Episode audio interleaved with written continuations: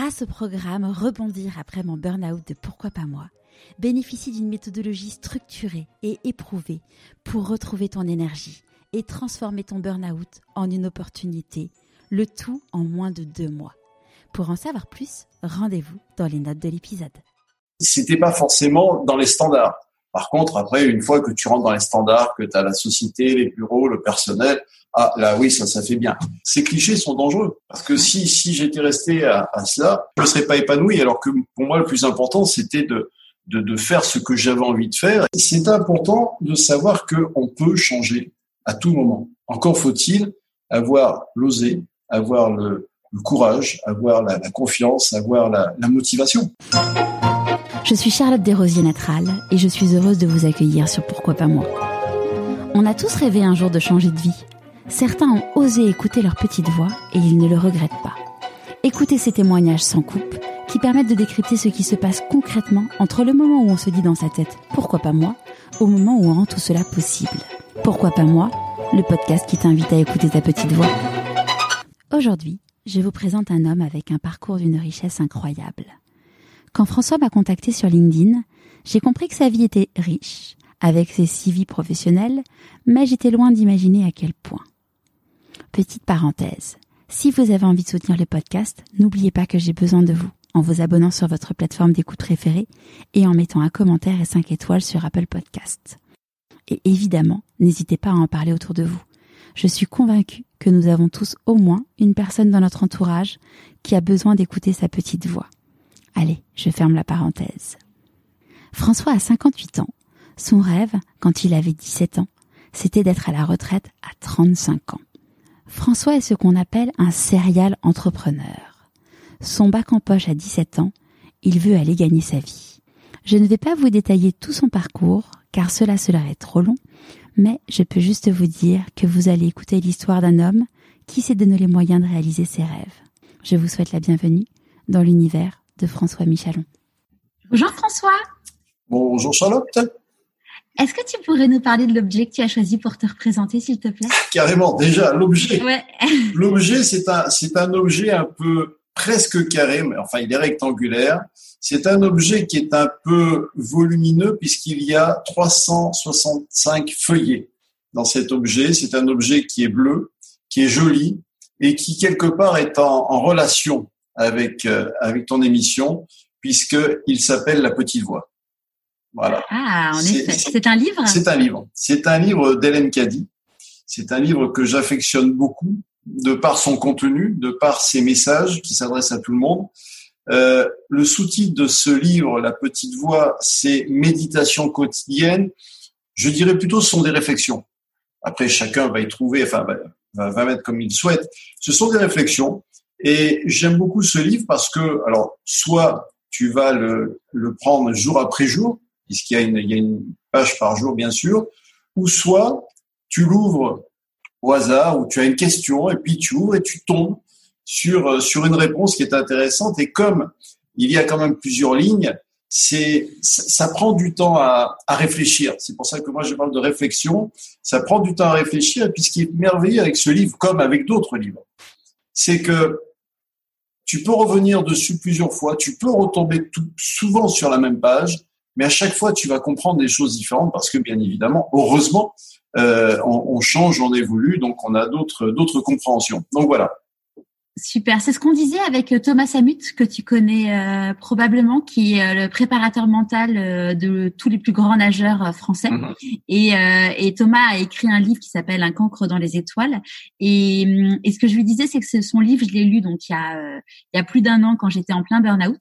Et euh, je l'avais relu euh, plus de six mois après, juste avant de l'interviewer. Ouais. Et en fait, c'est fou de voir. En effet, c'est exactement ce que tu dis, c'est que peux relire la même chose à six mois d'intervalle, euh, t'as pas du tout la même perception, quoi. C'est absolument. Et alors, tu vois, je, me permets. Page du 17 novembre. Hein, je, je, pensais pas, et très sincèrement, je pensais pas ce matin euh, te parler de, de ce livre-là. Sens-tu que tu fais partie du nouveau? Sens-tu que tu te fonds dans le tout en parfaite harmonie ou te sens-tu gêné et mal à l'aise? Si tel est le cas, il est beaucoup mieux d'en sortir et de trouver un autre chemin. Seuls les âmes qui sont en harmonie avec le nouveau, on est en plein dedans, hein, qui veulent bien laisser tout l'ancien derrière sans regret et qui ont l'esprit d'aventure, sont prêtes pour le nouveau et seront capables d'y entrer librement. Si tu veux encore t'accrocher aux anciennes manières et idées orthodoxes et conventionnelles, effrayé de casser les vieux moules, alors tu n'es pas prêt pour le nouveau. Cela demande courage, force, détermination et la profonde connaissance intérieure que ce que tu fais est juste. Quand tu auras mis ta foi et ta confiance en moi, et que tu sauras que je te guide et te dirige, tu pourras faire tout ce qui doit être avec le plus profond amour et la plus grande joie. Voilà pourquoi j'aime cette réflexion. Après, chacun, encore une fois, va trouver ce qu'il a envie dedans. Mais je trouve que c'est fort et, étonnamment, ça correspond avec ce moment. Pourtant, c'est un livre qui a été écrit par Hélène Caddy. Euh, c'était un livre qui a dû être écrit il y a 40, 50 ans en arrière. Hélène Caddy est maintenant décédée, elle est décédée à 90 ans. Elle a, elle a fondé d'ailleurs une communauté très importante qui s'appelle la communauté Findorm en, en Écosse, je crois. Et euh, voilà, c'est le genre de message qui, qui, qui, fait du bien et qui te dit bon, il y a, enfin, y a, y a que des vérités dedans. Voilà. Ouais. Est-ce que tu pourrais nous raconter de là où tu viens, là où, là où tu es né, là, là où tu as grandi? Là d'où je viens, ben, je viens du ventre de ma mère. Bon, ça c'est c'est pas un scoop, c'est ce qui arrive pour tout le monde. Euh, et je suis arrivé, je suis arrivé, euh, je suis né à, à Grenoble, il y a, il y a, il y a 58 ans. Et bah, tout s'est bien passé. J'ai vécu une, une enfance heureuse. J'ai pas été battu par mes parents. J'ai été aimé, euh, aimé par, par mes grands-parents aussi. J'ai beaucoup apprécié d'avoir des, des, grands-parents. Euh, enfance, je dirais enfance sans histoire. Euh, Quel type de petit garçon t'étais Oh, j'étais un petit garçon. J'étais entre guillemets l'enfant modèle je dis ça, non pas que je m'en souvienne, mais je dis ça parce que ma mère me disait toujours, il m'arrive encore de le dire, que lorsqu'on m'emmenait quelque part, je ne bougeais pas. J'étais sage comme une image et euh, c'était un, bonheur pour eux de me, de me sortir parce que j'étais bien. Voilà, je, je, oui, je, je bougeais pas, j'étais pas turbulent, j'étais pas, j'étais pas agité et, donc c'était, c'était un plaisir de, de, m'emmener d'après ce qu'on me disait. Donc voilà, sans, sans histoire, quoi. Et toi, t'aimais faire quoi comme, euh, comme type d'activité? Comme type d'activité, waouh. Ouais, c'est ces jeux, euh, par exemple. Enfin, je prends un exemple concret. Hein, mon fils, euh, son kiff, c'est les Lego. Il adore construire. Oui, ah bah oui, effectivement. À l'époque, j'ai ma période Lego, bien sûr, bien sûr, bien sûr. C'était, c'était fabuleux. Non, je dirais comme tout bon garçon qui se respecte. Euh, j'étais, je jouais aux voitures. J'avais bien sûr un garage. On dirait c'est normal, enfin c'est normal quelque part puisque mon père était dans l'automobile j'ai grandi dans cet univers-là. Mon père était concessionnaire automobile. D'accord. Et, euh, et, ta maman? Ma maman était, était maman au foyer, était, euh, était mère au foyer. Et, euh, et donc euh, oui, c'était c'était les autos, c'était c'était les copains, ça a été après euh, les, les, les copines, enfin les, les fiancées, les petites copines de, de, de l'époque. Je dirais trajectoire assez assez assez sympathique euh, après passion de, de, de, la de, de la musique, de comment on appelait ça à l'époque d'être DJ, enfin choses comme ça. Voilà. Et, et quand tu avais euh, 5-6 ans, tu te disais oh, quand je serai grand, euh, c'était quoi ton rêve? Alors là, très sincèrement, je me rappelle pas. Moi, je, je, tire le chapeau à ceux qui se rappellent de ce qu'ils voulaient faire à 5-6 ans. Je sais que par la suite, euh, je voulais, je voulais être dans le dans le commerce international, enfin faire du commerce par la suite, je dirais c'était faire de l'argent. à 5 ans, donc je suis incapable de dire ce que je voulais faire. Ouais, tu n'avais pas des, des, appétences particulières. Euh... Peut-être qu'il faudrait demander à, à, à, mes parents, mais moi je ne me souviens pas du. Ça pas de souvenir? Euh, à, à, part, à part, je pense peut-être la, la, la, passion pour les autos, mais ça va vient. Alors certains vont dire c'est normal, tu es un garçon. Euh, je pense que ça vient surtout du, du milieu familial qui, qui, qui m'a nourri et dans lequel j'ai été bercé depuis, euh, depuis tout le temps. Donc effectivement, ça ça m'a favorisé par rapport à ça. Ouais. Et au moment où il a fallu euh, décider du coup de, du choix de tes études, comment ça s'est passé? Ben, Je dirais à la fois bien, bien et pas bien, parce que euh, là, à cette époque-là, euh, j'ai eu mon bac tôt, j'ai eu mon bac à 17 ans, euh, ouais 17 ans, et après je devais donc euh, faire une école automobile, puisque c'était un peu ma ma, ma voie euh, et ma ma motivation aussi. Donc j'étais inscrit à une école automobile à, Paris parce qu'il faut savoir que j'ai passé une première partie de ma vie à, à Grenoble, ensuite j'ai passé une autre partie de ma vie à Vichy dans le centre de la France parce que j'ai suivi mes, mes parents et pour cause. Et puis euh, et, de Vichy, donc je devais monter faire une école automobile à, à Paris. Et au dernier moment, j'ai réussi à, à force d'argumenter, j'ai réussi à faire fléchir mes parents en disant euh, non, je veux pas, je veux pas faire une école. Ce que je veux, c'est aller bosser, gagner de l'argent et faire ma vie. C'était un de mes grands leitmotivs de, de, de l'époque.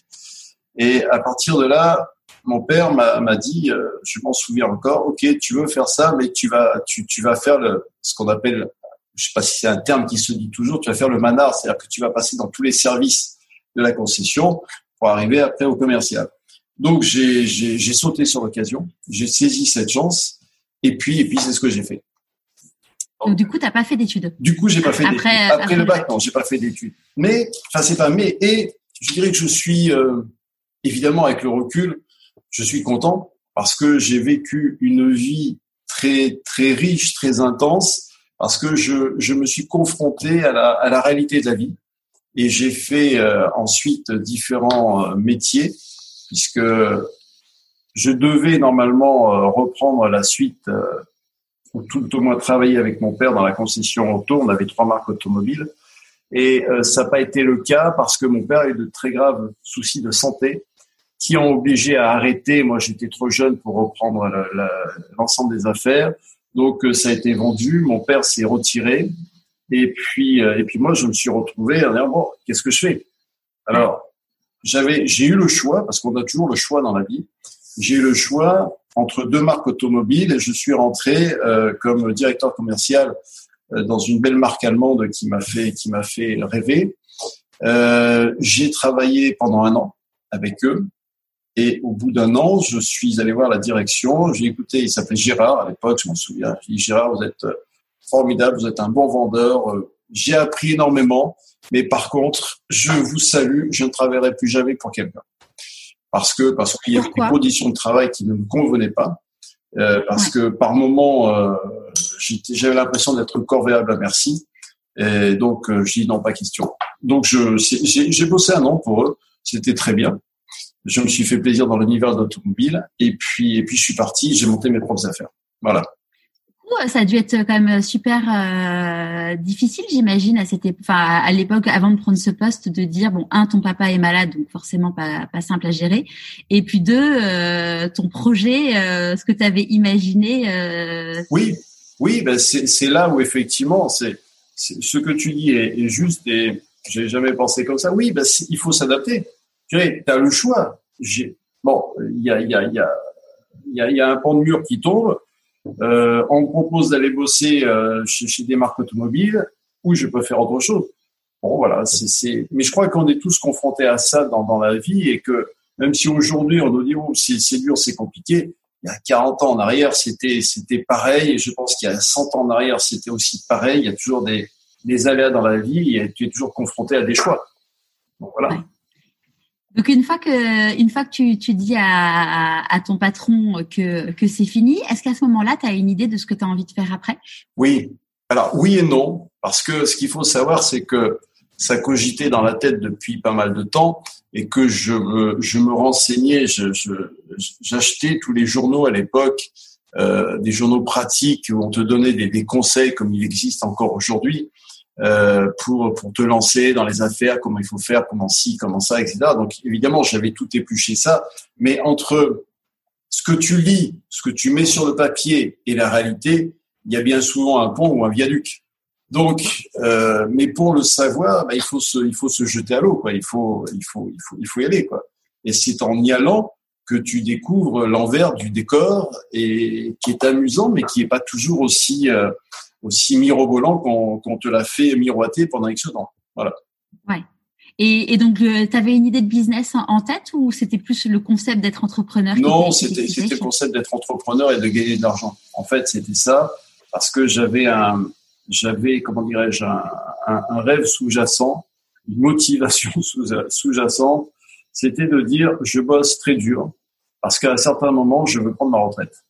Alors évidemment, quand tu dis ça, euh, que tu pars de, zéro, de rien, on te, on regarde en souriant, en disant oui, bien sûr, elle est gentille garçon. Et puis c'est là où tu t'aperçois que si tu as la motivation, si tu as la, si la niaque, si tu as un ensemble d'éléments, eh bien, tu peux arriver à, faire cela, puisque au terme, à 35 ans, je suis arrivé à, faire ça, à changer de vie et à, à profiter de la vie comme, comme je l'avais euh, souhaité. Ça m'a demandé simplement, euh, allez, 15 ans, 17 ans de, de, de, de, travail euh, à la fois à la fois intense, à la fois rock'n'roll, à la fois de prendre des, des, des gamelles, des coups, parce qu'il faut pas se leurrer. Et puis, puis voilà. Et donc du coup, ça c'était quoi ton premier business? Ouf, Mes premiers business. En fait, je dirais, étant donné que j'ai eu un, j'ai eu la chance d'avoir un, un, un, client qui est devenu un ami dans cette dans cette marque auto.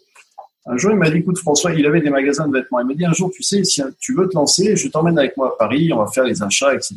Pour moi, c'était monter à Paris déjà, faire les achats, enfin, c'était toute une histoire. Et puis j'ai démarré comme ça. Et, et je suis euh, monté à la capitale avec lui. Il m'a emmené voir des fournisseurs. J'avais réuni quelques économies. Et puis je me suis dit, je vais me lancer dans les dans les fringues parce que parce que c'était quelque chose d'assez basique à l'époque. J'ai vite déchanté. Euh, j'ai fait un certain nombre de produits. Entre temps, j'ai eu euh, eu deux magasins de vêtements, je crois, vêtements pour euh, adultes et vêtements pour euh, pour enfants. Tout ça grâce avec avec le soutien de, de, de cet ami. Et puis je me suis rendu compte que c'était pas aussi simple que ça. Et je suis parti après faire les faire les marchés. Et des marchés, j'en ai fait le tour très rapidement parce que c'est un peu un peu routinier, puis on, on, on s'ennuie entre guillemets, puis il faut trouver le bon produit. Et après, je suis parti faire les braderies de France. Et, et là, c'était euh, pour vendre quoi? Pardon? Pour vendre quoi? Ah, C'est une bonne question. Je suis parti vendre.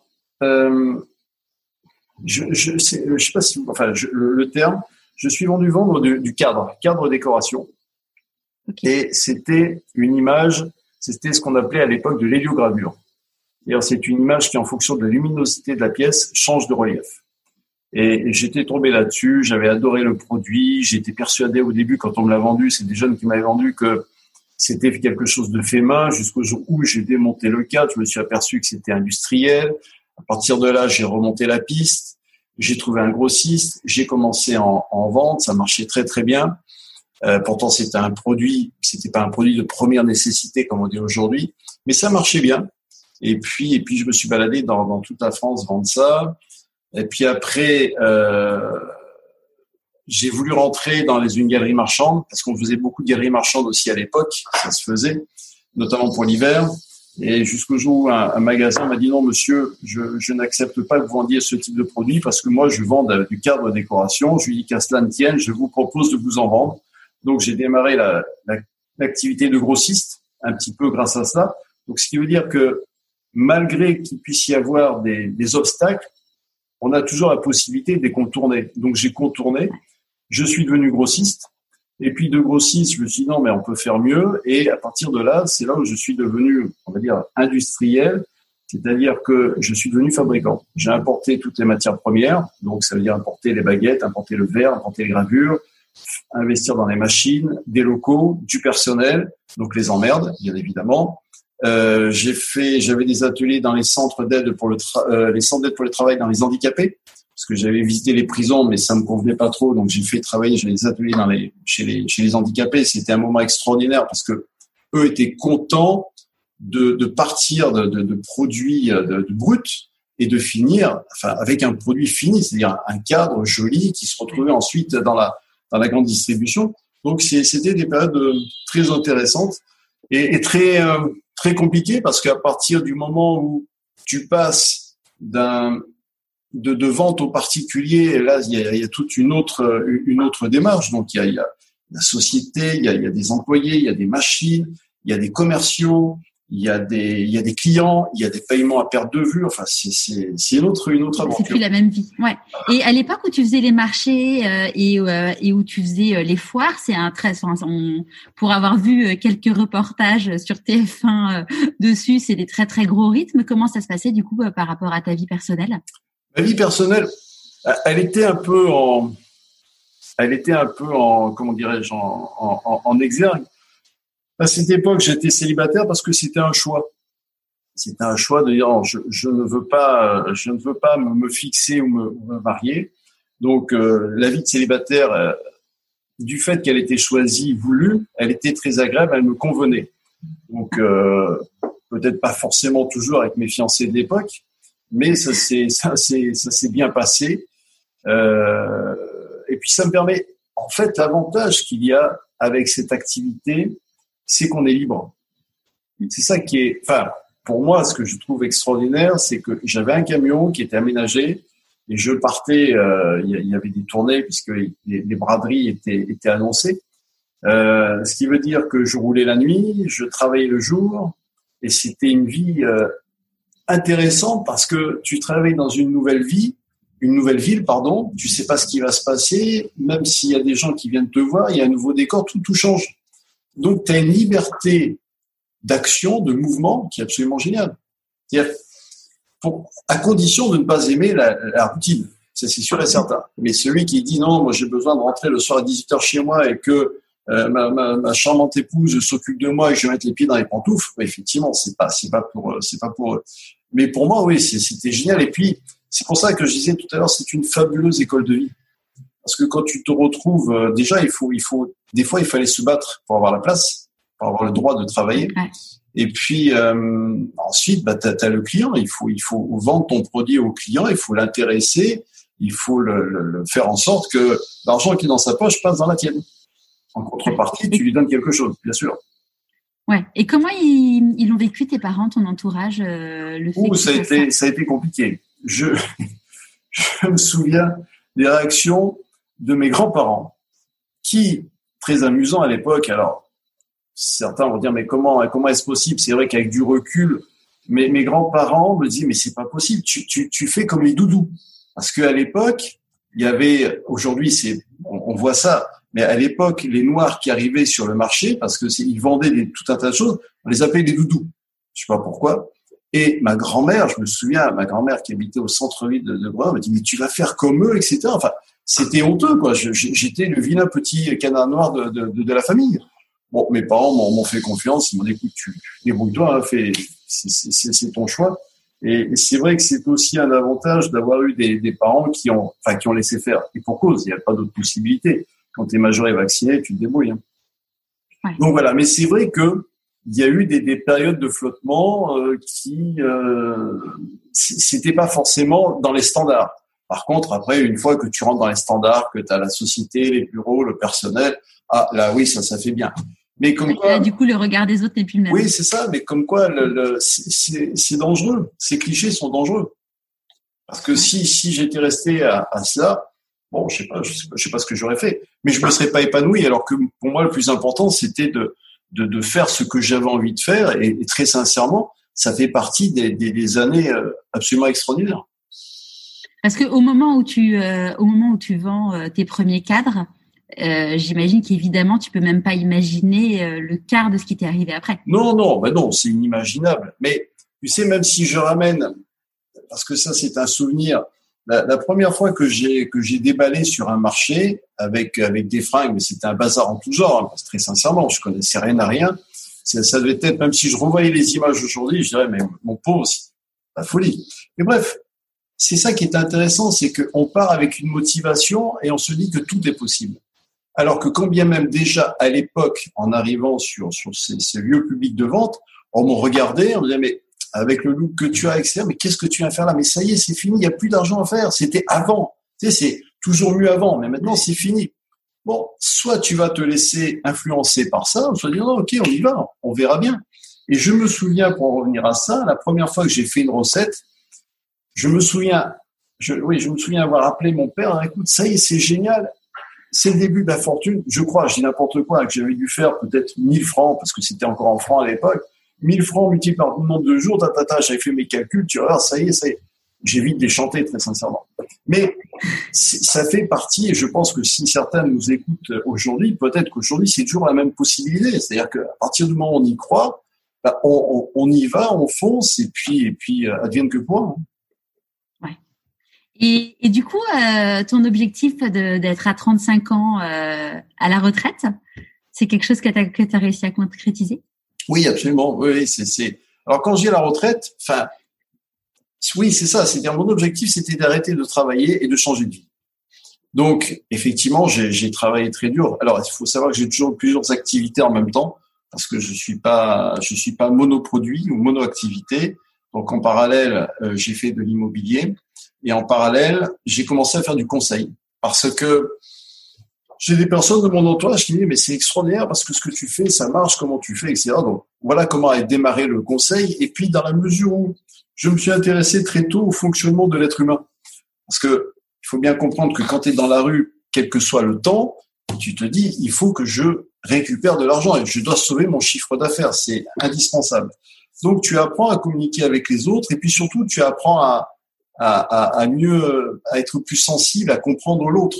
Et à partir de là, je me suis intéressé donc au fonctionnement de l'être humain, je me suis intéressé à, euh, j'ai lu, j'ai appris, j'ai rencontré des personnes qui m'ont qui m'ont apporté beaucoup parce que l'échange est, nécessaire et, capital. Et, je me suis dit bon, c'est possible. Alors euh, j'ai fait en sorte que ça soit possible pour que à 35 ans, je j'ai à la fois changé de vie et j'ai à la fois changé de région. Et t'es allé où du coup? À Paris. Et euh, juste avant qu'on reparle, on parle de cette euh, nouvelle vie, à partir du moment où les gens t'ont dit euh, OK, c'est super ce que tu fais, on aimerait avoir du conseil, comment t'amènes le, le fait que que enfin qu'en gros tes conseils ils vont bah tu deviens consultant et que du coup c'est payant? Ça se passe naturellement. Alors, il est évident qu'au début, c'est c'est pas payant, c'est c'est gratuit parce que parce que tu, tu tu aimes rendre service et que tu rends service et que bah, voilà, tu fais ça, ça. Enfin, il y a des choses qui sont qui qui te paraissent évidentes, quoi. Euh, et, puis, et puis tu es dans une telle dynamique que bah, les autres, ça, ça, les emmène aussi petit à petit. Et c'est pour ça qu'à partir de là, bah, après un moment dans ta tête, tu dis, maintenant, si ça t'a fait du bien, si ça t'a rapporté, peut-être que tu pourrais me donner une contrepartie parce que ça me, ça me semble logique. Donc voilà comment ça démarre. Et pour moi, c'était pas, j'avais pas dans l'idée de faire un, business de, de, de, consultant. Moi, mon, mon, mon idée, c'était plus d'être, je dirais plus dans, dans la matière, euh, parce que parce que quand tu es dans le dans cette activité de, d'encadrement, ça demande du stock, ça demande du personnel, des machines, des bâtiments. Tout ça j'ai fait, tout ça j'ai connu. Et, et pour moi le conseil c'était vraiment accessoire parce que à l'époque c'était pas quelque chose de, de primordial. Donc j'étais plus vraiment on va dire densifié matière puisque tout ce que je viens de dire par rapport à la production, l'immobilier c'est, de la matière, euh, voilà, c'est, et à côté de ça, je m'amusais et j'avais des, des, copains. Enfin, on faisait, plein de choses. Donc à 35 ans, euh, qu'est-ce qui t'a fait, qu'est-ce qui a fait que tu es parti vivre à Paris? Alors, qu'est-ce qui m'a fait? Bah, Plusieurs choses. La, la, la première, c'est que j'avais fait le tour de, de, de, mes, de mes activités et que j'en avais ras-le-bol. Parce que j'avais la sensation d'avoir fait le tour, si tu veux, de, de l'activité faut savoir que donc euh, je fabriquais, je distribuais, j'avais des commerciaux, on livrait la, grande distribution, j'avais monté à côté de ça des, magasins de, détail, une chaîne de magasins d'encadrement. Bon, ça tournait, mais je, me lassais. Et en plus de ça, étant donné qu'on était en, en augmentation, c'était très compliqué parce que, comme certainement aujourd'hui, de toute façon, quand tu augmentes, il faut que tout le reste suive. Et quand les banques ne suivent pas, c'est un peu rock'n'roll. Bon, donc j'ai fait ça. Et euh, à un moment donné, je me suis dit, bon, ça va, j'ai fait le tour, je veux passer à autre chose. Et puis ce qui a été aussi le déclic, c'est que j'ai rencontré celle qui allait devenir la femme de ma vie, comme on dit, et, qui, euh, elle me dit, bah écoute, tout ça c'est bien joli, Vichy c'est formidable, etc. Elle est, elle est euh, étrangère entre guillemets, européenne. Et elle me dit, moi, Vichy, c'est bien, mais j'ai pas envie, etc.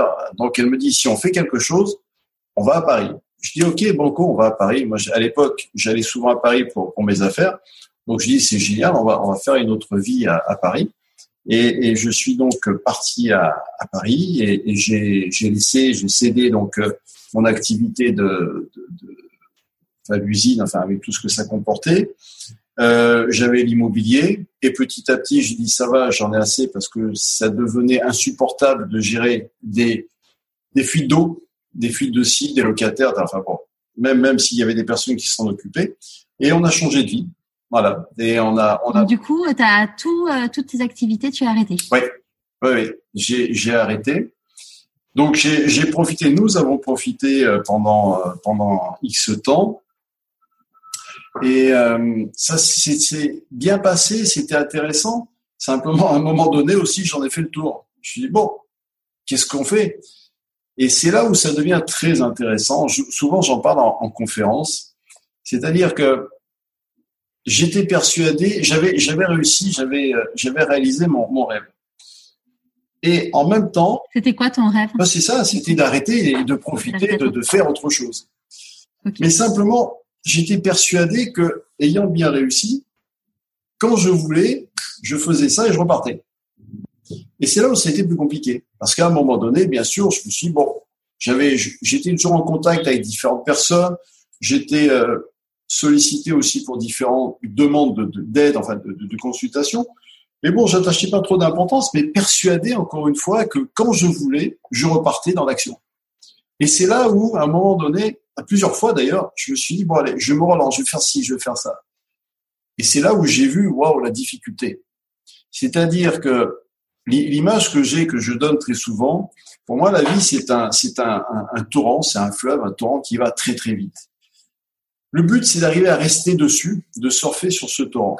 À partir du moment où j'ai décidé de sortir, c'est-à-dire de me mettre sur la berge et dire bon, ça va, je regarde passer, je profite. Il m'a dit ok, tu fais ce que tu veux. Mais en me retrouvant sur la berge, j'étais persuadé que, encore une fois, je faisais ça et je repartais sur le courant. Eh bien, j'ai fait ça plusieurs fois, mais simplement le courant était tellement fort et que moi je n'étais plus adapté. Eh bien, j'étais renvoyé sur le côté. Et ce qui veut dire que là, tu te prends quand même, enfin, je me suis pris des, des périodes de doute en disant, mais comment ça se fait? Comment est-ce possible? Moi qui était, qui, qui suis bon, etc., à chaque fois. Donc, euh, l'ego, évidemment, en prend un coup. Euh, enfin, tout en prend un coup. Et on, peut se poser des questions. Et dans certains cas, on peut très bien aussi ne plus jamais repartir. Et, ne plus jamais repartir et même s'abîmer. Parce que perte de confiance, perte de ci, perte de ça, etc., etc. Alors que j'avais traversé tellement, tellement, tellement d'expériences, je pensais pas en arriver là. Et la, chance, je dirais, parce que la chance, pour moi, elle est, importante et elle existe. La chance, c'est que de mes, de mes relations de l'époque me dit, mais écoute, François, tu as une bonne tête, tu as, du, réseau, tu as ci, tu as ça. Peut-être que tu devrais faire dans la finance. Je dis, la finance, la finance, j'ai pas fait d'études pour la finance. Non, mais t'inquiète pas je vais, te former, on va apprendre, etc., etc. Donc j'ai dit ok, j'ai joué la carte de l'humilité. Euh, j'ai commencé euh, au bas de l'échelle à faire du, du, du phoning, des rendez-vous, j'ai appris, tatati, tatata, très intéressant. Et puis bon, de fil en aiguille, j'ai trouvé ma voie dans un dans un domaine de, de, de finance. On a monté euh, on a monté une affaire financière euh, que l'on a revendue quelques années après, et j'ai fait donc euh, ça m'a remis le pied à l'étrier d'être à nouveau dans la dans, la vraie vie et, de trouver quelque chose qui me convienne parce que ce qui est important c'est de trouver ce qui convient et c'est de, de, retrouver quelque chose qui a, qui a du sens et puis en, en parallèle de, de, ça je dirais mon côté entrepreneur a repris et euh, je me suis lancé dans le, dans l'édition dans l'édition de livres. Ah, juste, je te, je te, coupe avant qu'on parle de l'édition. Qu'est-ce, comment tu as vécu le fait, euh, toi qui, qui disais euh, je ne veux plus jamais travailler pour quelqu'un, euh, le fait du coup de, bah, de repartir dans la finance donc en bas de l'échelle, plus d'avoir un manager? Oui, alors je, je l'ai vécu. Alors effectivement, je l'ai vécu. L'avantage, c'est que je n'étais pas salarié, j'étais indépendant toujours. Mais certes, j'avais des comptes à rendre. Certes, j'avais quelqu'un au-dessus de moi qui m'a qui m'a qui m'a appris, qui m'a conseillé, parce que si dans, dans la vie, j'ai eu la, encore une fois, je vais dire la chance d'avoir un certain nombre de, de personnes, de mentors qui sont venus au bon moment, qui m'ont appris, qui m'ont expliqué, qui m'ont transmis des, des, des, des, valeurs, des connaissances, des savoirs, des clés importantes, qui m'ont qui m'ont nourri, que j'ai intégré et qu'aujourd'hui je me sers. Donc, effectivement, il faut faire preuve d'humilité, dire ok, je sais pas, euh, quelqu'un va m'apprendre. Et c'est, et je pense que la vie fonctionne comme ça parce qu'on ne peut pas tout savoir. À moins de se dire, on rentre dans un univers professionnel et on va y rester toute sa vie, on va finir par être le meilleur, mais on va être spécialiste de quoi? Aujourd'hui, c'est inconcevable. Aujourd'hui, on ne fait plus sa vie dans un même domaine. On sait qu'on va devoir changer cinq, six fois. Moi, si je regarde mon parcours, j'ai changé X fois et, et je changerai encore, notamment du fait parce que je suis entrepreneur. Donc, c'est indispensable. Ouais. Et, euh, et du coup, quand c'était quoi comme euh, tu disais la, la finance, ça, ça enfin, c'était quoi comme type de métier? Euh, Moi, j'étais dans tout ce qui était euh, euh crédit hypothécaire. Ok. Voilà. Donc c'était c'était une niche. Pardon? Une niche. Oui, absolument. Oui, c'était une niche. Alors évidemment, avant j'ai fait du placement, j'ai fait tout ça. C'est mais quand quand je comment dirais-je? C'est un métier bon qui a énormément évolué maintenant, notamment grâce à tout ce qui est numérique, etc. Mais c'est un métier qui est très particulier parce qu'il faut arriver à lire entre les lignes. Et, et c'est pour ça qu'aujourd'hui, je, je, me je ne me verrai pas repartir là-dedans parce qu'il y a tellement de petites lignes à lire pour lire, à la fois pour le client qui, depuis le client, il y a eu des, nouvelles réglementations, le client est protégé moi, j'ai connu la période où le client était beaucoup moins protégé. Il y a des textes de loi qui sont passés pour protéger, trop protéger, peut-être même le client. On s'est retrouvé avec, euh, on est devenu à, faire énormément de paperasserie, euh, soi-disant pour protéger le client, euh, pour la traçabilité de l'argent. Enfin, c'est devenu un peu une usine à gaz, c'est-à-dire que le, le, le biais euh, administratif a pris le dessus. Mais euh, c'était c'était une bonne période intéressante parce que encore une fois, je m'adressais à l'être humain et quand on s'adresse à l'être humain, l'argent est quand même un, sujet assez fort. C'est-à-dire que pour beaucoup de personnes, ce qui est amusant, enfin amusant, euh, les gens ont travaillé très dur pour, pour, euh, pour gagner de l'argent, euh, très dur pour l'économiser. Et évidemment, quand on économise, c'est un peu ton bébé et tu te dis, bon, où est-ce que je vais le mettre? Je veux pas perdre, etc. Et ça pose d'énormes problèmes. Certains avaient de l'argent et ça leur posait d'énormes problèmes. Parce que, parce que, comment est-ce que je vais gérer? Est-ce que ça va me rapporter? Est-ce que je vais perdre? Combien je vais perdre? Il y a des personnes qui ne vivaient plus. Et ça, c'est très intéressant à constater. D'ailleurs, si vous nous écoutez, que vous avez euh, de l'argent, quel que soit le montant, hein, parce que tout est tout est relatif. Pour certains, 1000 euh, c'est de l'argent, pour d'autres, un million c'est c'est l'argent de poche. Mais on peut constater qu'à tout moment, mince, est-ce que est-ce que est-ce que je vais le perdre? Est-ce que je vais pas le perdre? Qu'est-ce qui se passe? Et, et c'est là où, encore une fois, expérience de vie très intéressante. Ouais, ouais, beau, as beaucoup appris. Ah oui. Et donc du coup, euh, l'étape d'après, ça a été euh, l'édition? Alors c'est pas l'étape d'après, c'est l'étape en même temps. Parce qu'en même temps, je me suis lancé dans, dans l'édition. J'avais repris également le, le, le, conseil parce que ce qui était intéressant et ce qui est très intéressant parce que souvent on me disait pour, pour des clients que je connaissais, on me dit mais je ne comprends pas comment faites-vous? Vous êtes à la fois dans le conseil financier, vous êtes dans le conseil humain et vous êtes aussi dans l'édition. Ben, c'est très simple. Si vous regardez les trois, au milieu, il y a l'être humain. Parce que d'un côté, je m'occupais de la voix avec le côté financier. De l'autre, je m'occupe de l'être sur le plan développement personnel. Et puis de l'autre, ben, de temps en temps, il y avait, il y avait des, chemins qui se croisaient parce qu'il y avait des parcours de vie qui étaient intéressants à, publier, à raconter, ou euh, tout au moins à, il y a un côté transmission dans, dans, dans l'édition, il y a un côté transmission d'expérience qui est intéressant. Donc voilà. Et, euh, et tu t'es pas cantonné à créer une maison d'édition, tu en as créé trois? Bah Évidemment, tant qu'à faire. oui, oui. Enfin, ça, ça, dis jamais 203, c'est ça? Oui, je sais pas, je sais pas jusqu'où ça va, ça va me mener, mais euh, j'ai créé une première marque d'édition et puis quelques temps après, j'en ai créé une deuxième parce que c'était pour des questions de réseau de distribution. Ça aussi, j'ai découvert un univers que je ne connaissais pas. Et l'édition est, c'est, c'est lourd, c'est très très lourd. Euh, c'est lourd, c'est, c'est prenant, c'est chronophage, et on n'est pas, comment dirais-je, sur un plan financier. De toute façon, ça se saurait. Sur un plan financier, c'est pas avec ça qu'on va finir euh, millionnaire. Ça, je n'y crois pas. Euh, et, en plus de ça, l'actualité nous le démontre. Maintenant, c'est riche parce que parce que c'est riche sur le, côté rencontre humaine, c'est riche parce qu'il y a de la transmission, c'est riche parce qu'il y a, de l'affect, euh, il y a un rencontre avec le public. C'est intéressant parce qu'on part d'un produit brut qui est écrit par un auteur qui, cet auteur, des fois, il a mis sa vie à écrire ça. Et puis, on, on arrive à un produit fini mais par contre, c'est là où ça devient compliqué parce que pour un auteur, c'est aussi son bébé, il se livre. Et tous les auteurs s'imaginent qu'ils ont écrit la huitième merveille du monde. Donc tous, quand ils arrivent vers toi, quand ils te proposent un manuscrit, quand ils te l'envoient, ils te disent, mais vous allez voir, ça vous allez faire un malheur avec ça. Remerciez-moi déjà à l'avance. Et l'auteur oublie bien souvent que son œuvre n'est pas forcément la, meilleure. Je ne parle pas sur le style, mais forcément la meilleure dans le contenu. Un auteur oublie bien souvent que aujourd'hui il y a 300 nouveautés par jour qui sortent chez un libraire, enfin qui sortaient en, 2000, en 2020 parce qu'aujourd'hui c'est beaucoup plus compliqué.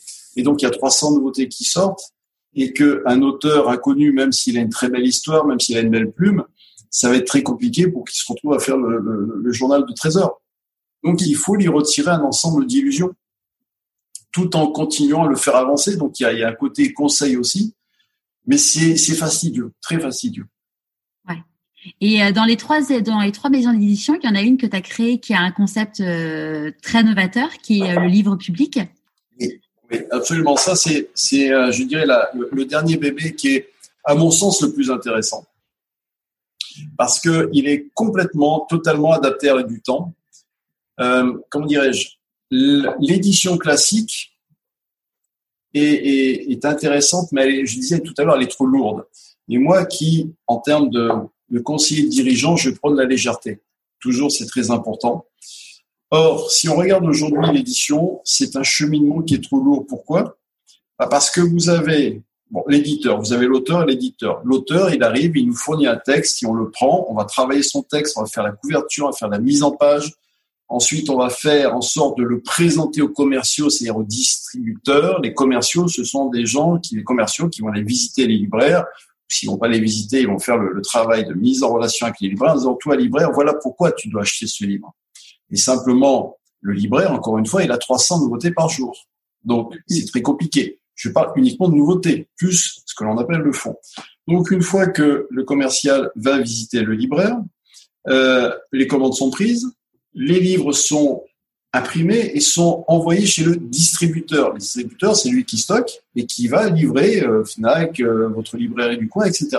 Donc il y a toute une chaîne du livre qui est très lourde. Et ce qu'il faut savoir, c'est que dans l'édition, votre livre arrive en librairie si le libraire veut bien le commander. Le libraire commande votre livre, il ouvre les cartons. Au dernier moment, il va dire non, ça me plaît plus ce livre. Je referme le carton. Je ne vais pas le mettre en exposition. Pourquoi? Parce que il a un droit de retour. Si le livre, ça ne lui plaît pas, de suite, ou si ça ne lui plaît plus, ou qu'il n'en a pas suffisamment vendu au bout de six mois, un an, même deux ans, le livre, il le retourne au distributeur qui nous le retourne. Donc, on est obligé de rembourser le livre. Et c'est là où c'est très compliqué en termes de gestion et c'est très lourd. Donc, ça, j'ai dit, je n'en veux plus. Et on va changer autrement. Et avec un, imprimeur français qui doit être le deuxième ou le troisième, euh, on a mis en place un concept qui est le livre public gratuit qui se partage. Le livre, il est offert. Il y a, le, lecteur n'a plus besoin de l'acheter, il n'a plus besoin de mettre 15 ou 20 euros, c'est cadeau. Le livre ne sera plus distribué comment? Ah oui, il faut quelqu'un le paye, ça je suis bien d'accord. Euh, euh non, alors le, le quelqu'un le paye, euh, on en parle après, mais du coup, il est distribué comment? Alors, il alors je fais, je fais appel, on fait appel avec avec l'auteur, on fait appel à ce que j'appelle un partenaire financier.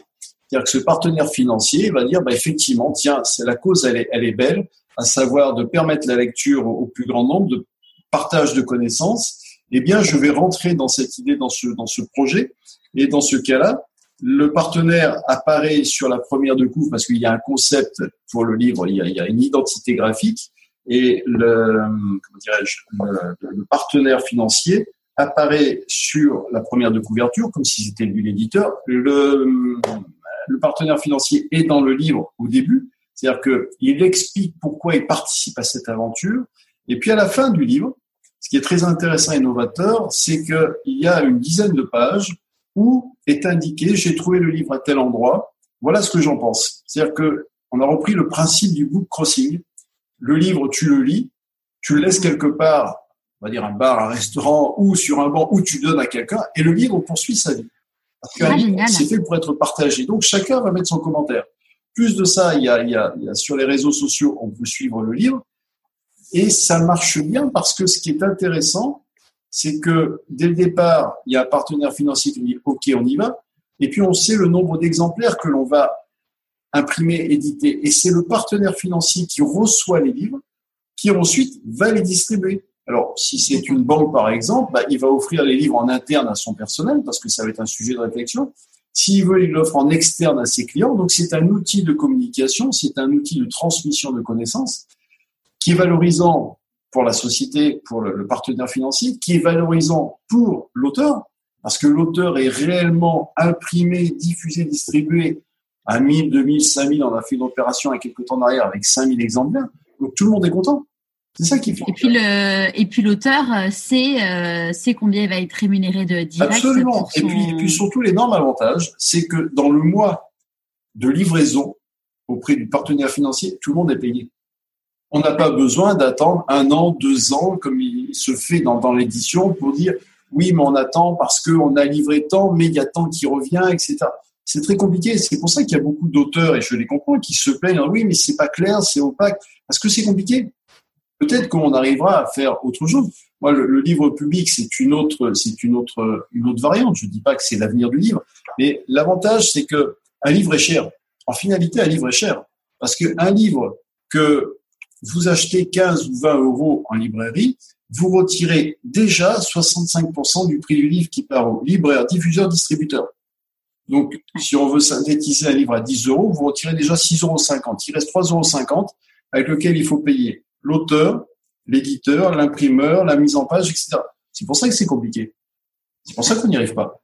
Donc, euh, de temps en temps, il faut, il faut une embellie, il faut un best-seller, mais ça n'arrive pas tout. C'est un peu comme le tirage du loto. Hein ou comme euh, ou comme investir dans des boîtes. Euh, il y en a, il y en a, je sais plus quel pourcentage qui qui, se casse la figure et, il y a là euh, licorne qui, qui, décolle. Et, alors ce qui est, c'est pour ça que je disais tout à l'heure, ce qui est d'autant plus compliqué, c'est que il y a, y a quand même de l'humain et l'auteur, l'auteur il se dit ça y est, je suis publié, donc il croit que d'un seul coup ça va être extraordinaire. Il faut, enfin moi je passé mon temps à, à le faire redescendre. Je dis, attention, oui tu as fait, mais le plus important, et c'est là qu'il faut, et, j'essaie de, de, de, choisir des auteurs qui soient de bons communicants, parce qu'un auteur qui a un réseau, on gagne déjà du temps, parce qu'il a son réseau et ça va permettre de, de placer, de vendre ses livres et d'asseoir déjà son livre. Mais un illustre auteur, des personnes qui, qui va, oui, dans sa famille, il va peut-être en vendre 50, et après, très compliqué. Ouais.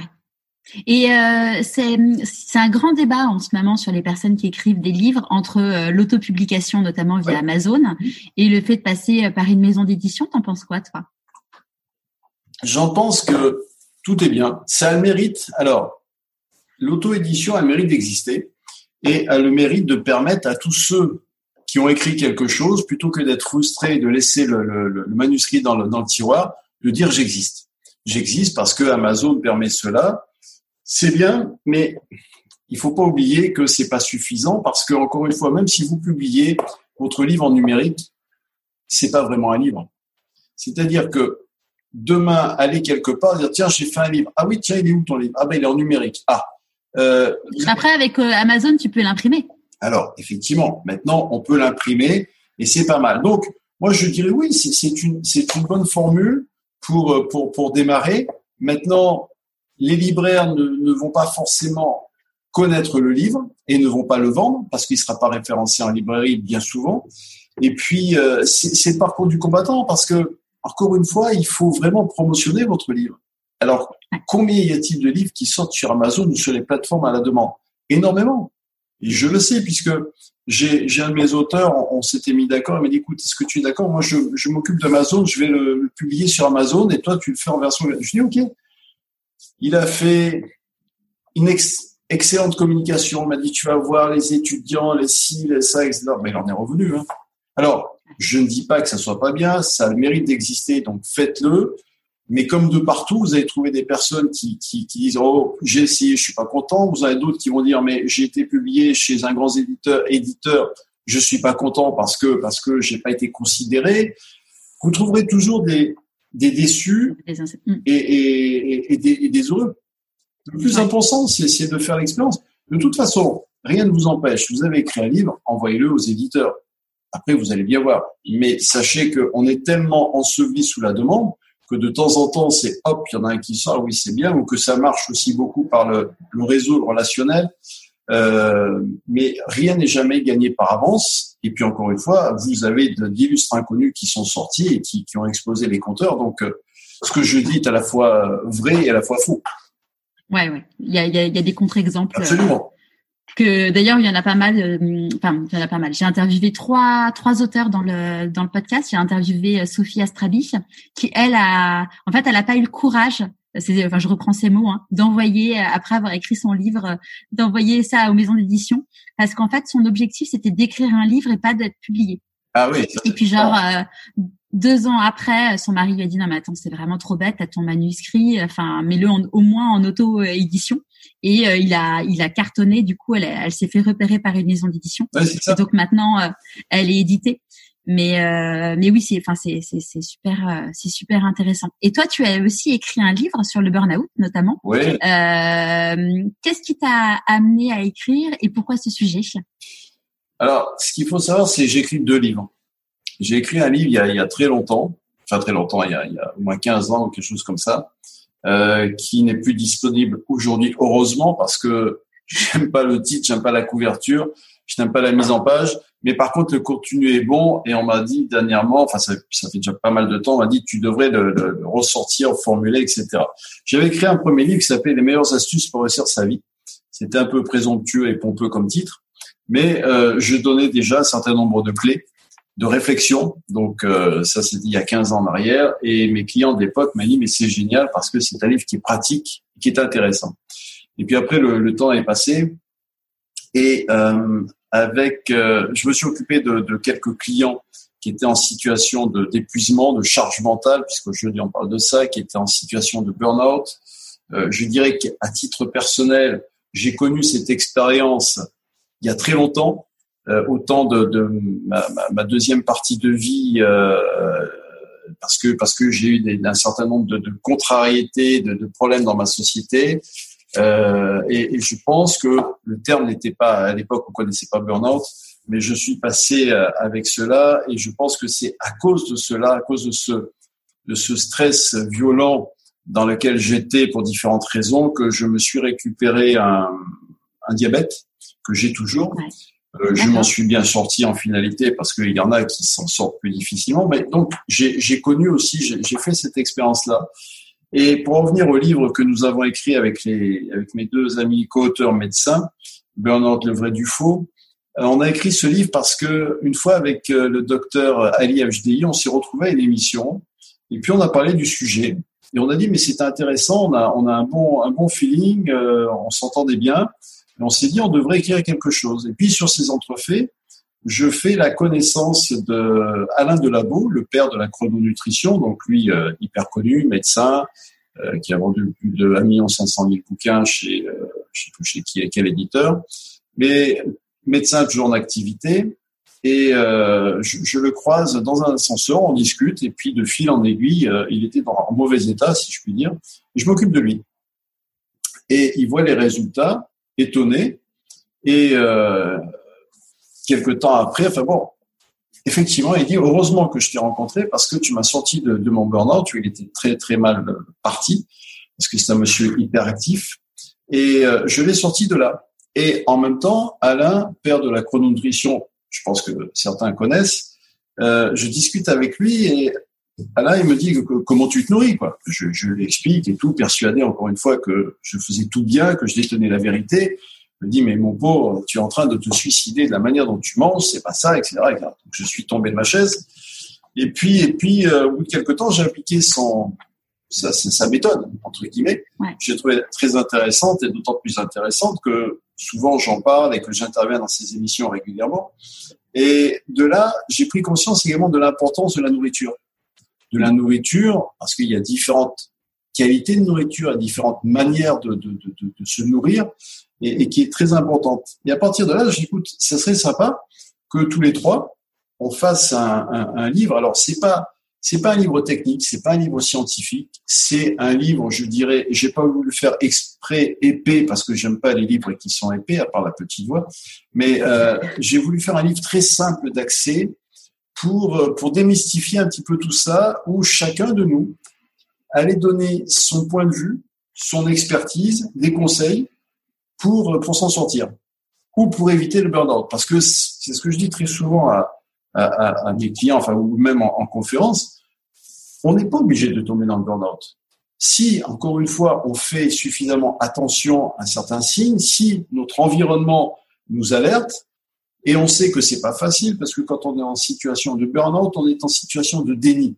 Donc on peut dire tout un tas de choses, ça, ça ne rentre pas. Néanmoins, je pense qu'il est nécessaire d'informer, il est nécessaire d'expliquer, il est nécessaire de parler, parce que ça aussi, de parler, c'est capital. Et de là, on s'est dit, bon, on va faire un livre qui s'appelle Burnout, le vrai du faux, parce qu'il y a tellement, aujourd'hui, je dirais, le terme burnout est, est un peu galvaudé, en disant, euh, ah oui, j'ai fait un burnout, j'ai, j'ai, euh, j'ai un emploi du temps surchargé, je suis en burnout. Non, c'est pas ça le burnout, c'est pas ça du tout. Donc voilà, on a voulu apporter notre pierre à, à, à l'édifice, et grâce à ce livre, eh bien, ça nous a permis de, de, rentrer dans des administrations, dans les sociétés, parce qu'ils ont pris conscience que effectivement, il y, il y, avait quelque chose à dire. Et quand, et quand vous vous retrouvez, enfin moi, je, des fois, il y a, il y a, il y a le syndrome de l'imposteur entre guillemets. Quand on se retrouve, je me suis retrouvé dans des cliniques, dans des hôpitaux, à parler à du personnel de santé en disant, et aujourd'hui, j'ai des clients professionnels de la santé, et je dis attention, il y a ci, il y a ça. Ah, mais c'est formidable, merci, merci. Vous dites, waouh, c'est ça qui est, qui est à, la fois, à, la fois extraordinaire et euh, bon, il faut pas se laisser démontrer parce qu'en finalité, le client est content de ce qu'on lui amène et surtout c'est pratique. Donc on se dit bah voilà j'ai réussi entre guillemets ma mission même si j'ai pas de mission mais j'ai réussi enfin j'ai bien fait mon job et, euh, et, je suis content d'avoir fait parce que ça a permis à, à quelqu'un d'aller mieux voilà. T'as pas de mission? Je suis pas de mission, je suis pas, j'ai pas reçu un ordre de mission, hein. Très sincèrement. Ils sont pas investis d'une mission de dire. Euh... Non, parce que si, si je dis, je, c'est attention à, à, ce, je dirais attention à ce, à, à ce titre, à cette, enfin, c'est pas une fonction.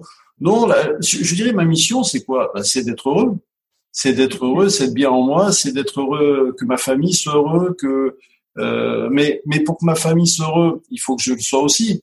Donc, il faut que je, sois bien à l'intérieur. À partir de là, je rayonne, ma famille en profite, mes amis en profitent, mes clients en profitent.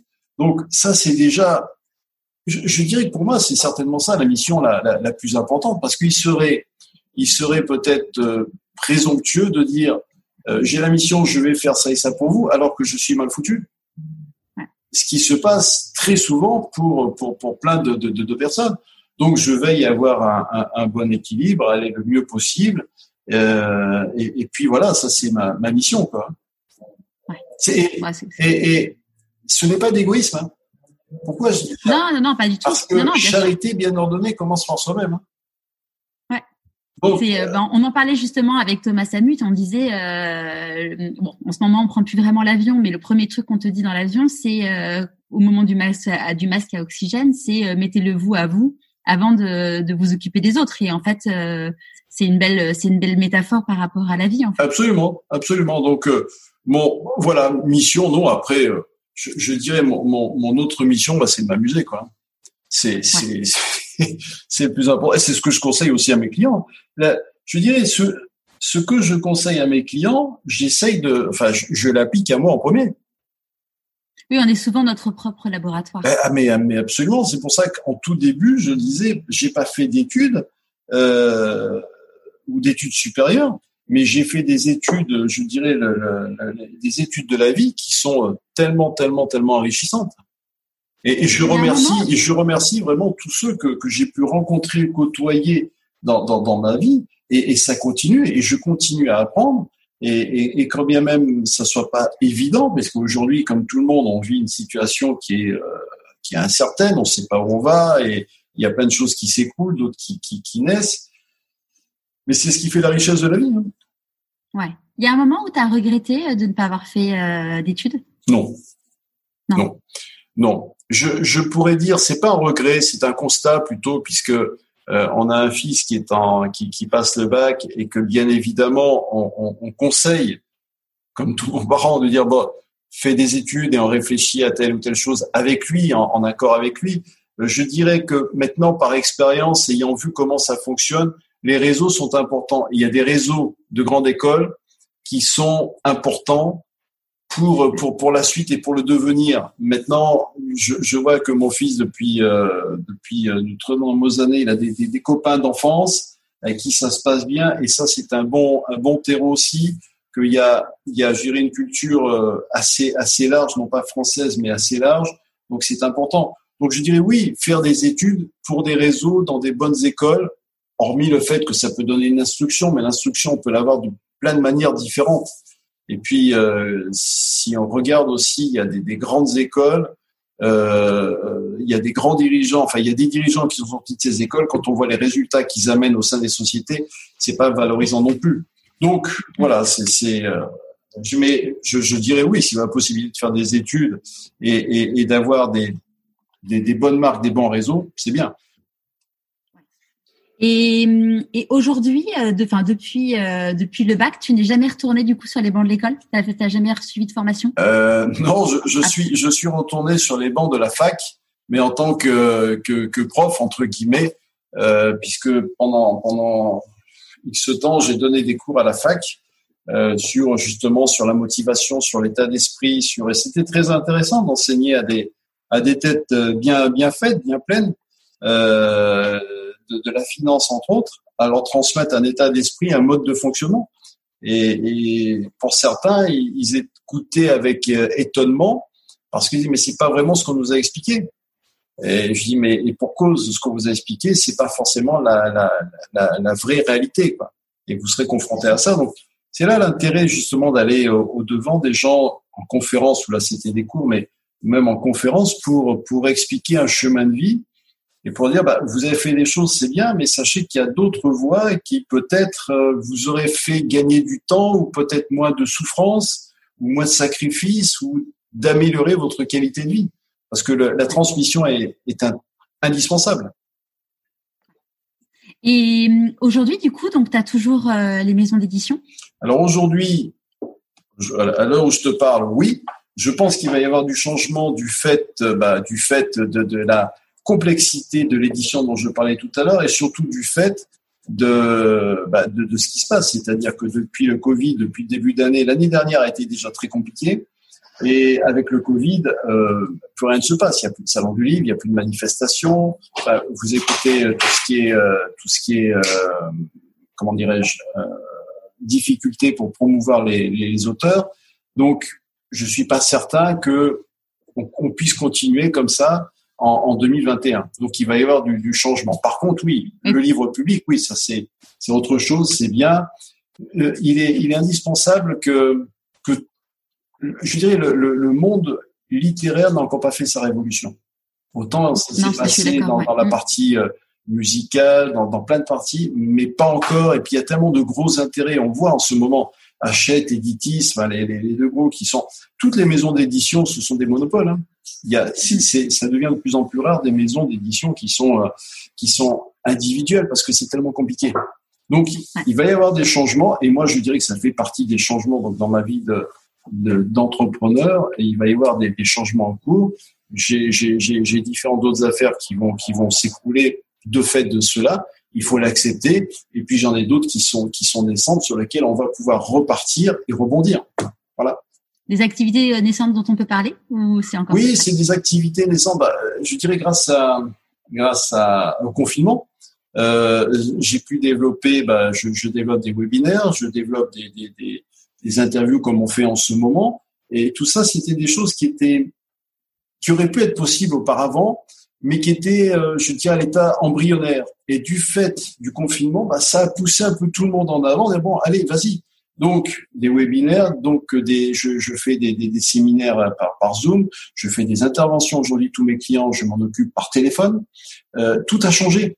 Euh, je suis, on m'a demandé pour mettre en place des, formations euh, spécifiques. Il y, a, il, y a, il y a une ouverture considérable. Et ce qui est formidable, c'est que on s'ouvre, je dirais, au monde. Ce qui était difficilement pensable avant, et ce qui était encore plus difficile parce que les, les, les uns et les autres n'étaient pas prêts à cela. Aujourd'hui, tout le monde doit dire encore, encore un Zoom, on en a marre. C'est presque ça. Mm-hmm. Donc, ce qui est intéressant, c'est qu'on a une ouverture qui n'était pas possible auparavant. Et qu'on peut faire passer des messages qu'on ne pouvait pas faire passer auparavant. C'est quoi pour toi la réussite? Oh, il faudrait que je reprenne le livre que, que j'avais écrit il y, a, il y, a, très longtemps. Euh, je dirais qu'aujourd'hui, parce que à chaque moment de la vie, on peut, on peut mettre un, un mot réussite différent. C'est d'être bien. Je, je, reviens avec ce que je disais tout à l'heure. C'est d'être bien avec soi-même, d'être bien avec les autres, de s'amuser, de profiter de la vie. Voilà, c'est assez basique, hein mais c'est pas une question de, de, de, de, zéro sur un compte en banque, enfin de chiffre sur un compte en banque, c'est pas une question de, de, possession, c'est, je dirais, une question de. Euh, je, je, reprends un terme que j'emploie très souvent dans mes programmes, c'est d'être le plus léger possible. C'est-à-dire, c'est, je reviens aussi par rapport à, à l'édition. Il faut savoir que quand j'ai j'ai changé de vie à 35 ans, quand j'ai arrêté, j'ai dit, je ne veux plus de bâtiment, plus de stock, plus de personnel, plus rien plus de lourdeur. Or, dans l'édition, je suis retombé. Pourtant, j'ai résisté hein, pendant pendant dix ans. J'ai résisté. Dans l'édition, on se retrouve avec du stock. C'est-à-dire qu'aujourd'hui, j'ai la société des dizaines de milliers d'exemplaires en stock et on ne sait pas quoi en faire. C'est dramatique parce que s'ils se vendent pas, ils sont en stock, ça ne bouge pas. Donc, c'est de, de la matière qui est inerte. Je dirais qu'aujourd'hui, il faut être le plus léger possible, alors à l'extérieur, mais également à l'intérieur de soi. Combien, combien avons-nous de dossiers en nous? Combien portons-nous de mal, de valises qui sont anciennes que l'on traîne Alors, on est courageux parce que quand on est jeune, bon allez, c'est pas grave, je porte, je porte. Et on s'aperçoit qu'au fur et à mesure des années, moi j'ai des clients qui me disent mais je n'en peux plus. J'ai, oui certes, j'ai réussi ma vie, mais à quel prix? J'ai réussi ma vie, j'ai, j'ai pas de soucis de ou de santé ou de ou d'argent, mais à quel prix? À combien de sacrifices? J'en peux plus. Et quand vous n'avez plus forcément le ressort, c'est pas une question de burn hein, c'est forcément une question de motivation. J'en ai marre, je subis ma vie. Je suis pas heureux. Combien aujourd'hui on a de jeunes, et pour, certains parents c'est incompréhensible, combien on a de jeunes aujourd'hui qui très rapidement à la sortie des études disent j'ai fait des brillantes études, mais c'est pas ça que je veux, parce que ça n'a pas de sens. Je veux aller apprendre à faire du pain, à être cordonnier, à être plombier, parce que je veux retrouver du sens. L'argent, non, je j'ai pas besoin. Mais je veux être heureux, je veux être en adéquation avec moi-même.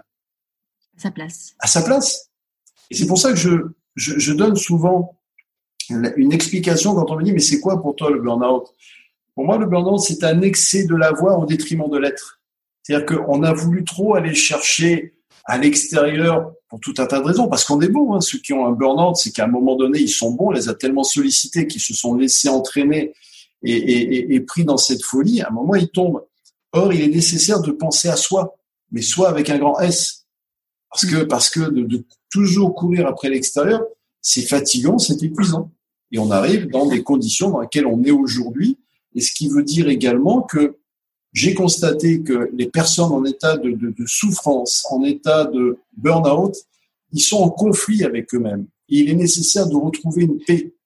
Si tu retrouves à l'intérieur de toi cette paix, cette tranquillité, hein, que l'on nous dit dans les églises qui sont aujourd'hui sont fermées, mais peu importe, que la paix soit avec toi. Le message, il est fort. C'est simple, c'est efficace. Ah, la paix. Si tu as la paix en toi, automatiquement, c'est ça fait du bien. Le, le simple fait d'en parler, c'est ah oui, tiens, je, je me pose tranquille, je, je, je, me détends. Donc, pour moi, la, la paix est, est, importante. Alors, bien sûr qu'on va parler de la paix dans le monde, mais non, non, mais commence déjà chez toi. Est-ce que tu es en paix avec toi-même? C'est euh, bon, on y croit ou on n'y croit pas, mais euh, pendant pendant mon burn-out, bon, il y a un moment, je, enfin, je me suis repris un creux de vague. Je, je, je dis, j'aime bien dire qu'on a des vagues parce qu'il y a des moments, bah, tu sens que ça va mieux, et puis bing, tu reprends un petit, tu reprends un petit creux de vague. Et euh, donc pendant un, un, creux de vague, j'ai une copine qui me dit, écoute, je suis allée voir un magnétiseur. Bon, je repleurais tous les soirs, donc je me suis dit, bon, de toute façon, j'ai rien à perdre. Et en fait, le, le monsieur m'a dit, en fait, vous avez une blessure de trahison je m'étais mariée genre euh, quatre mois avant. Donc je, je le regarde, je fais, je pense pas qu'on mari m'ait trompé. Enfin, j'espère pas, mais au fond de moi, je savais que c'était pas ça. Et en fait, j'ai réfléchi et tout. Il m'a dit, je vous laisse réfléchir et tout. Et, euh, et je, je, me je me revois dans le métro. Et là, je me suis dit, mais en fait, euh, la trahison. Alors oui, j'ai sûrement été trahie euh, précédemment par des amis, des trucs comme ça, mais en fait, la plus grosse trahison, c'est moi-même. En fait, si je me suis auto-trahie parce qu'en fait, j'étais pas à ma place et je me suis inventé une vie euh, qui n'était pas la mienne, en fait. Mais oui, c'est ça, c'est ça. Et, et, et, de là, de là, tu pourrais dire, mais pourquoi je me suis inventé cette vie? Peut-être influencé par l'extérieur, tout un tas de choses ou les clichés qu'on peut avoir dans la tête. C'est ça. Oui, bah, bah, clairement un besoin, un besoin de reconnaissance, un besoin de dire, euh, euh, regardez, euh, regardez, j'en suis capable, quoi. Oui, c'est ça, tout à fait. Ouais. Mais mais c'est mais je dirais que dans ce cas-là, notamment pour toi, enfin, je, peux supposer que le burn-out a été salvateur. Bien sûr, bien sûr, bien sûr, clairement. C'est c'est ce que Christine Michaud appelle un cadeau mal emballé de la vie. C'est c'est de se dire ok, euh, enfin clairement aujourd'hui on est euh, le 17 novembre, je vis à Marseille. Euh, ça faisait euh, cinq ans qu'on était retourné par pour retourner vivre à Paris et ça faisait cinq ans qu'à chaque fois qu'on allait passer un week-end chez des copains à Marseille, il me fallait un mois pour m'en remettre tellement j'étais ah déprimée, mais vraiment déprimée. Et, euh, et oui, clairement sans le burn-out, on ne serait pas retourné vivre à Marseille. Et puis oui, j'aurais pas la vie que j'ai aujourd'hui. Aujourd'hui, je profite de mes enfants. Enfin, j'ai une vie beaucoup plus saine, sereine et apaisée, quoi. Oui, et, ce que tu dis est important et, ça serait bien que ça soit bien perçu comme ça, c'est-à-dire que une situation qui pourrait être un handicap, tu as su rebondir et en faire une force, un levier. Et c'est exactement la même chose en ce moment. Soit j'ai lancé, euh, j'ai mis à disposition euh, gratuitement ce que j'appelle le journal des bienfaits du confinement. C'est un, un, cahier d'exercice où en fait, on prend conscience que le confinement peut nous permettre de mieux nous connaître et, de rebondir. Donc, soit on subit, soit on prend le, on prend le lead, on dit bon, allez, on y, on y va, on fonce, on, on, on, ose, on, y croit, on a, on a la chance. Enfin bon, il y, a, tout un tas de choses, mais c'est, c'est bénéfique. Certes, ce n'est peut-être pas toujours aussi simple qu'on le dit, mais encore une fois, on y va, on rebondit et on passe à travers les gouttes. Parce que le, pour moi, le plus important, c'est c'est d'arriver à surfer sur la vague. Si tu surfes sur la vague, et Dieu sait qu'on en a des vagues, hein, tu surfes sur la vague, bah c'est bon. Soit sinon tu coules, bah si tu coules, et puis t'en as certains qui sont entre deux, ils sont, ils boivent la tasse souvent, et puis ils s'épuisent, et puis un jour il n'y a plus rien. Non, non, c'est c'est un état d'esprit. C'est l'état d'esprit. Clairement.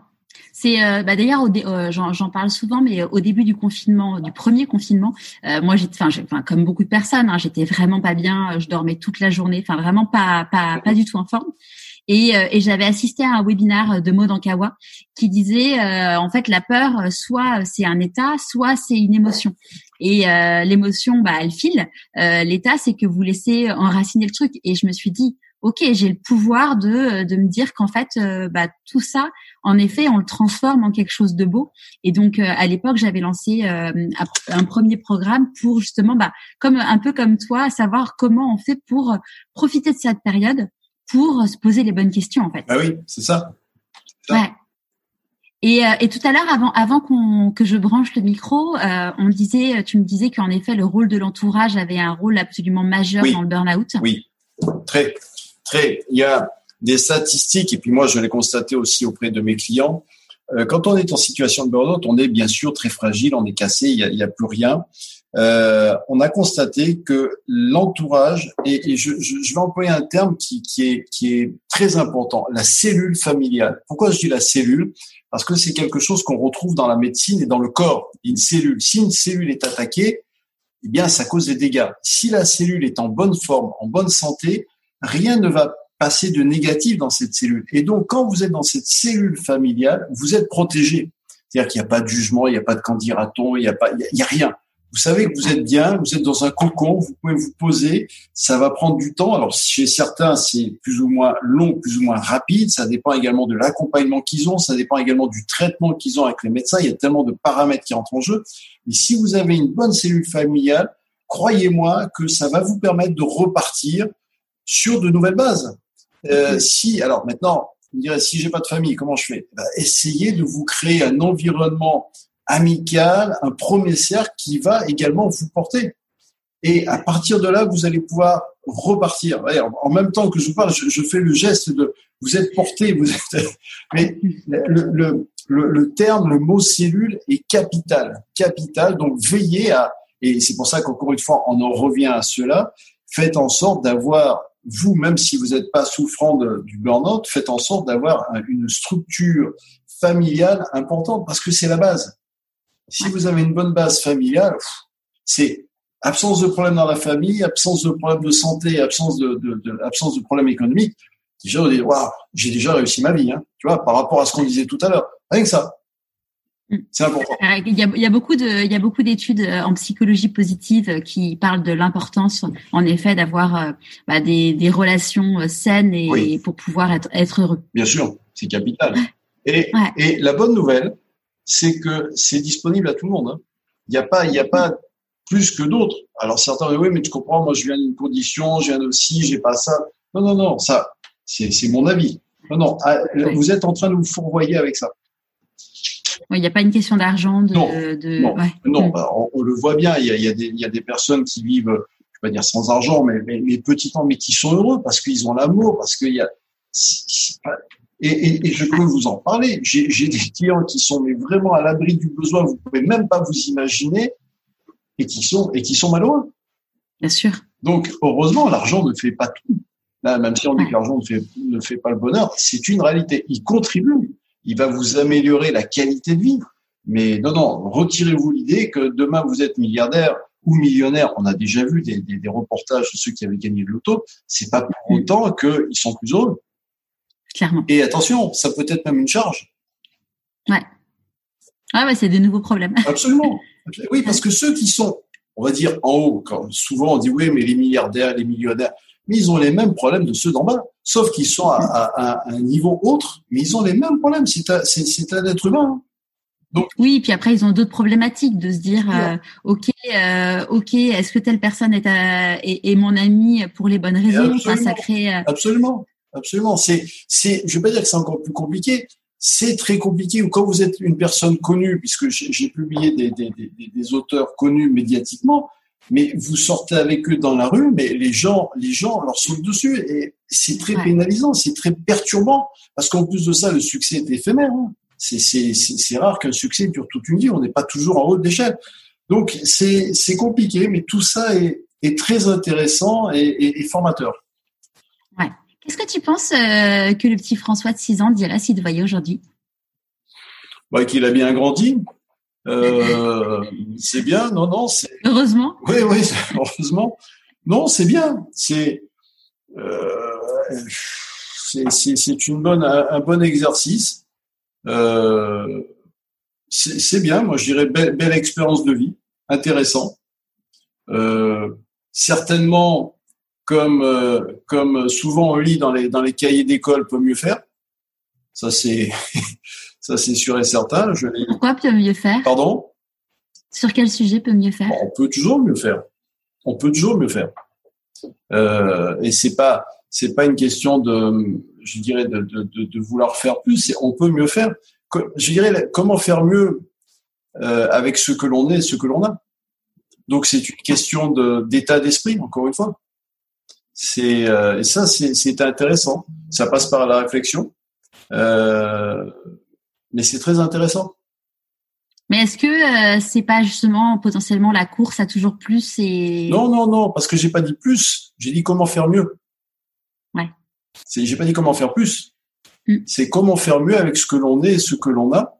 Euh, J'aime beaucoup cette cette phrase.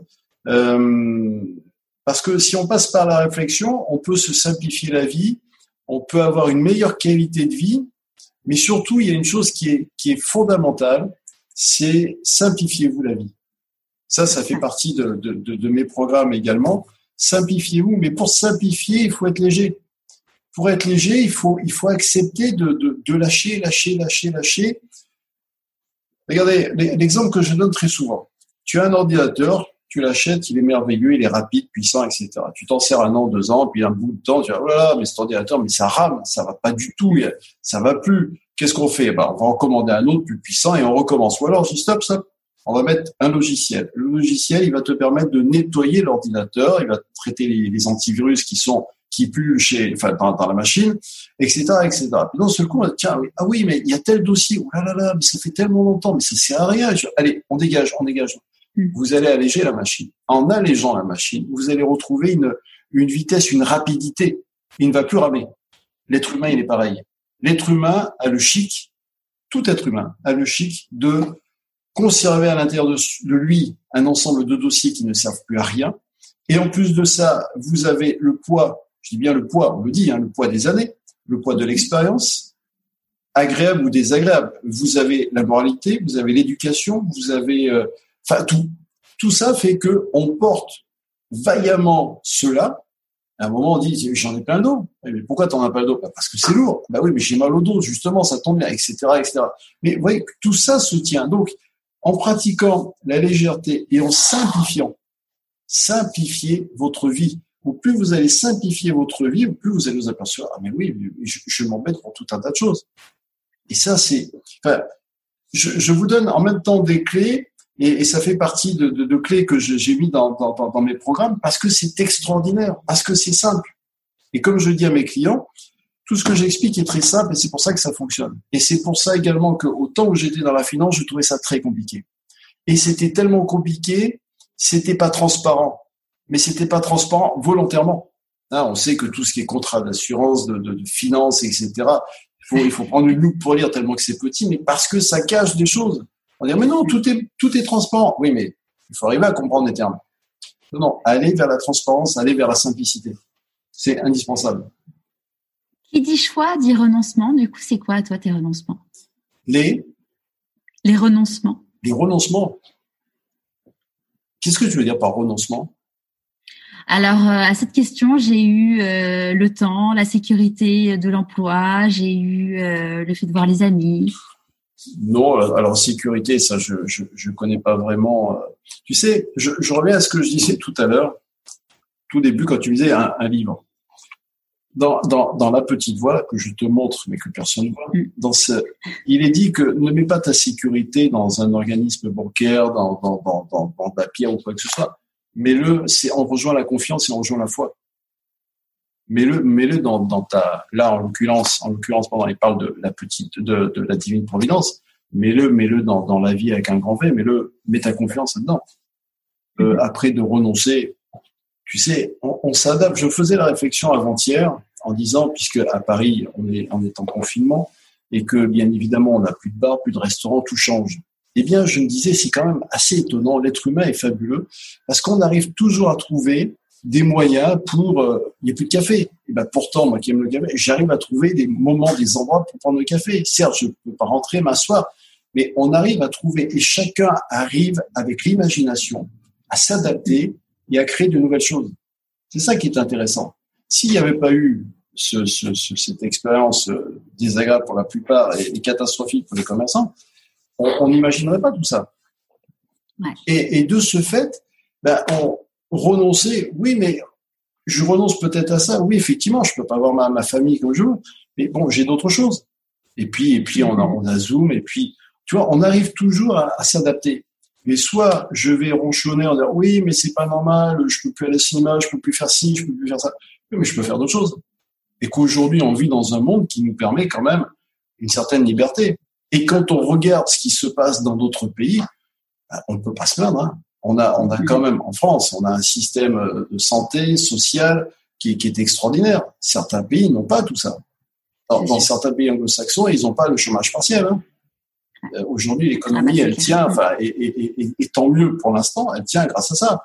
Donc, voyons, ne voyons pas ce qui nous manque, mais voyons ce qu'on a reçu. C'est quoi les plus grandes difficultés que tu as eu à traverser euh, pendant tous ces, euh, ces changements de vie et, comment tu les as gérés oh, ben, Les difficultés, les difficultés, c'est... Euh... J'en ai tellement eu des difficultés qu'est-ce que ça peut être?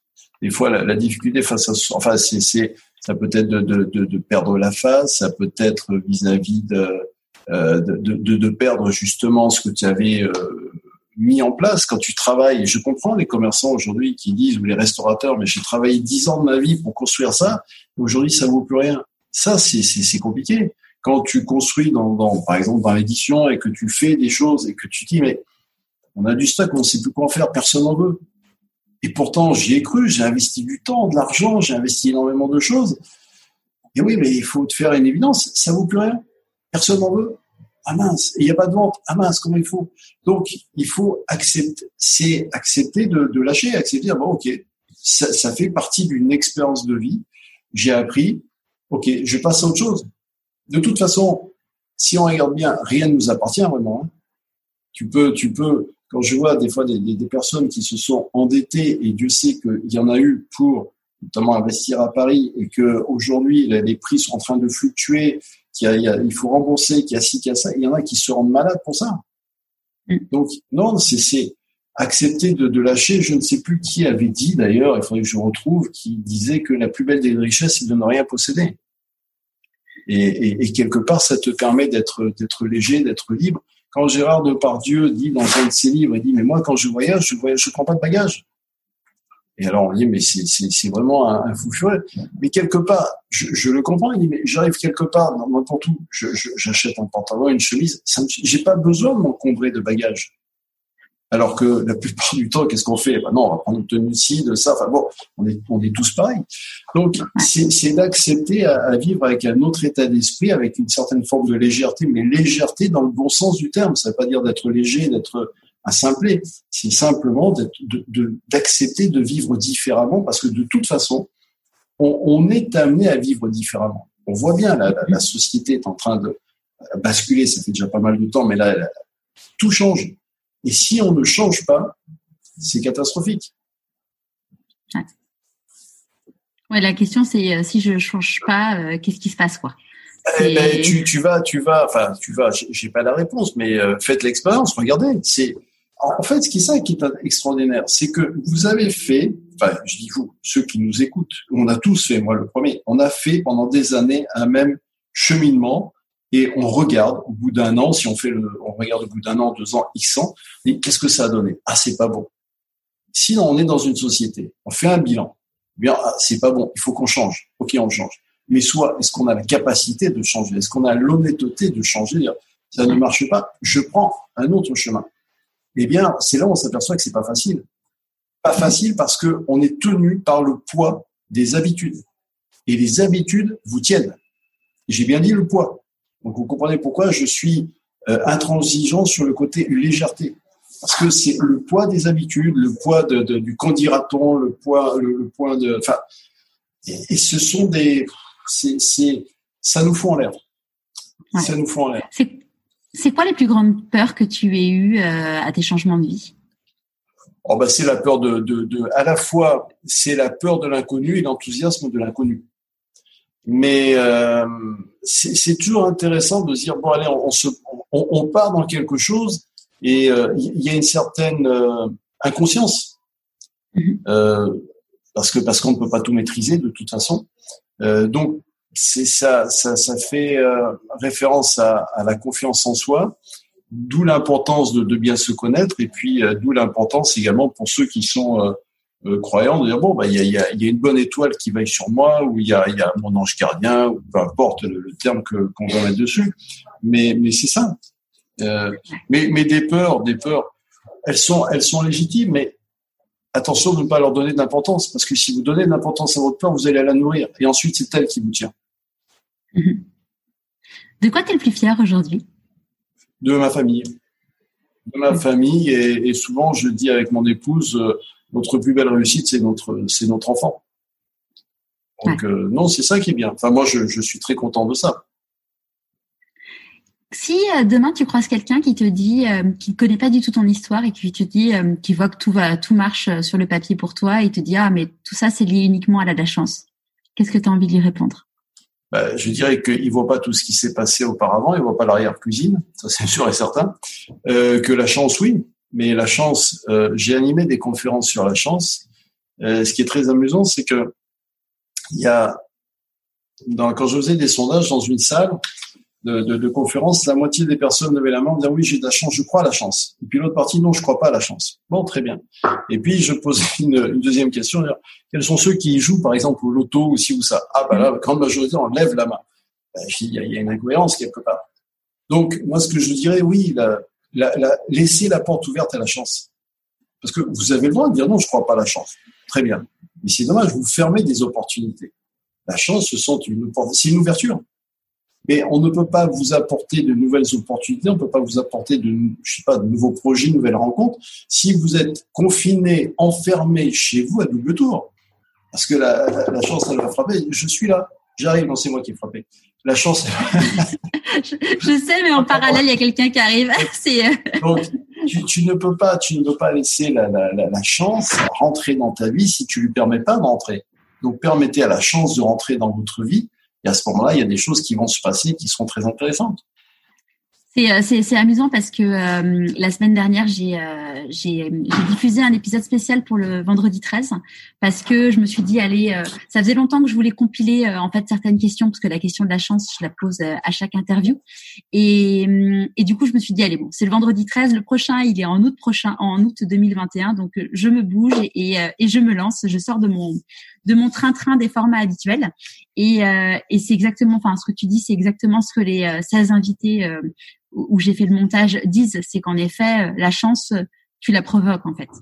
Oui, tu alors tu à, la fois tu la laisses venir, tu lui donnes la, la possibilité de rentrer. Après, on dit la chance sous les audacieux.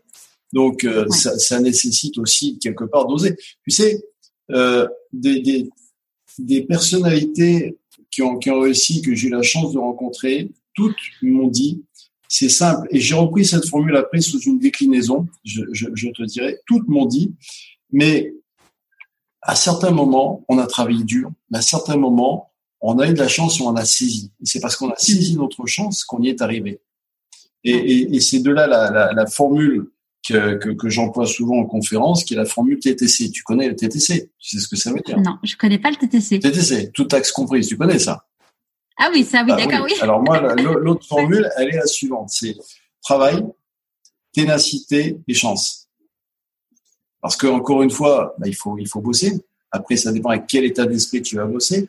Ténacité, parce qu'il est nécessaire à certains moments de de ne pas lâcher ou de lâcher, mais de revenir avec un autre état d'esprit. Et la chance, parce que si tu ne saisis pas ta chance, bon, la bonne nouvelle, heureusement, c'est qu'on a plusieurs arrivées de chance. On est livré régulièrement par la chance. Mais encore faut-il l'avoir, cette chance. Parce que si tu es trop densifié, si tu es trop lourd, si tu es trop chargé, tu la vois pas passer.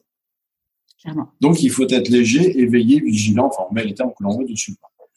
Ouais. Est-ce qu'il y a un conseil euh, que tu aurais aimé qu'on te donne et que du coup tu voudrais donner aujourd'hui?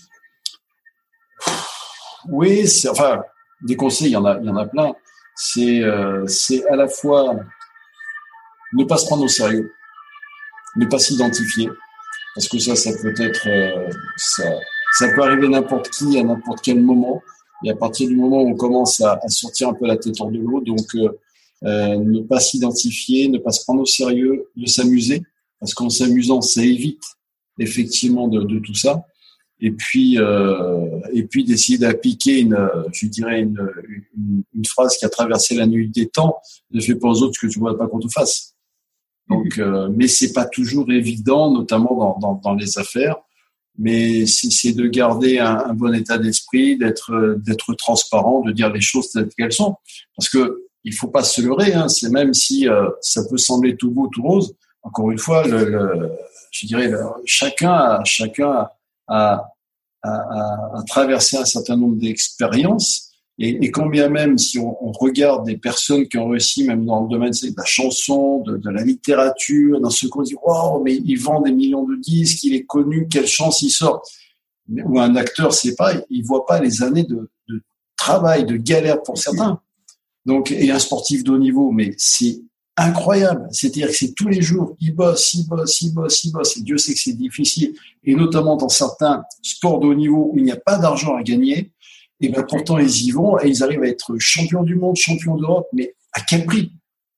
Et sachant qu'ils passent une partie de leur jeunesse à cela, et que bien souvent, au terme de leur retraite, ils sont cassés physiquement, ils ont pas, ils ont pas, ils ont pas de quoi, je dirais, sur le plan financier. Non, c'est, c'est, il faut prendre tout ça en considération. On en parlait notamment avec euh, Laura Dimuzio, qui est euh, championne de France de rugby mhm. et, euh, et, qui parlait bah, clairement du, du, sport féminin qui est qui est encore, enfin, c'est hallucinant. Enfin, elle est championne de France, mais elle gagnait pas d'argent. Ah et elle était obligée d'avoir un job en parallèle, mais s'entraîner tout. En plus, elle s'entraînait dans le Nord, donc les soirées d'hiver, c'était sympa. Oui, et, on s'imagine pas tout ça. Ouais. Non, c'est des années de sacrifice. Hein. C'est quoi tes prochains défis?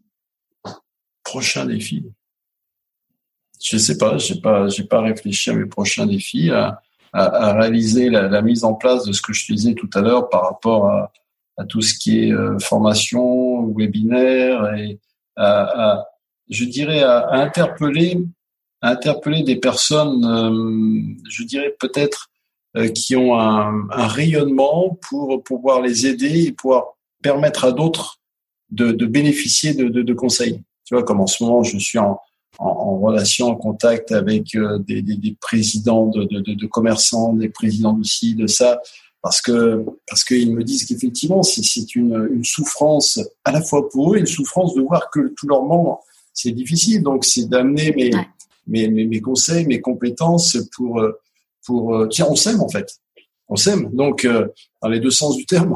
Et en, en, en s'aimant des graines, ça permet à tout un chacun de, de, de bah, d'être d'être nourri et puis puis de faire bouger les, les consciences.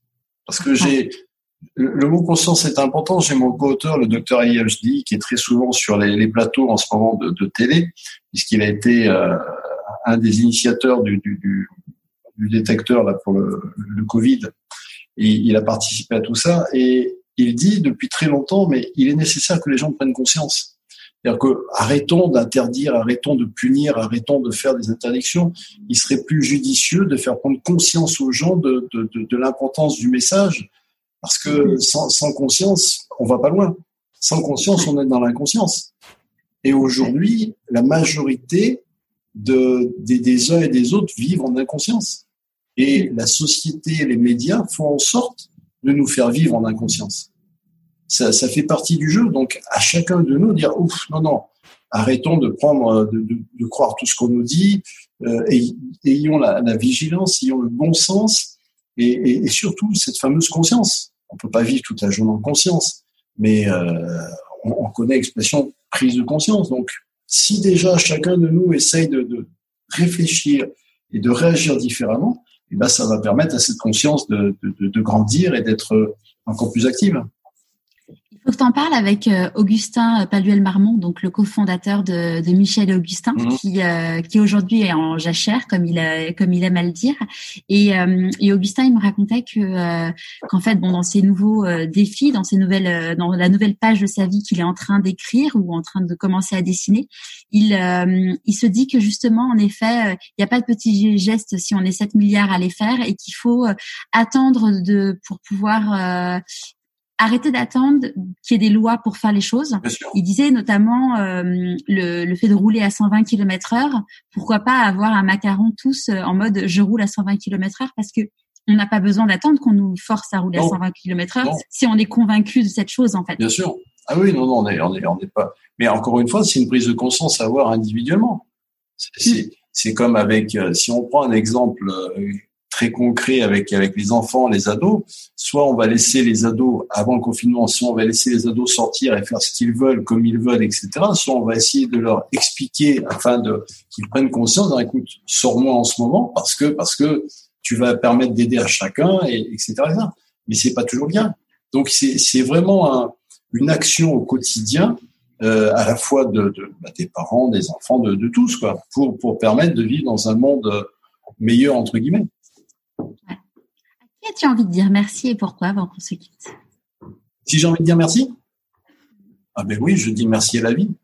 Le, je, je prône le remerciement qui est une, qui est une, euh, à la fois un exercice très important et qui est une, je dirais une hygiène de vie. Donc euh, merci la vie avec euh, avec un grand avec un grand V et un grand M. merci Charlotte d'avoir permis cette ce, ce, moment d'échange qui, qui, est important et j'espère qu'il pourra peut-être servir à d'autres.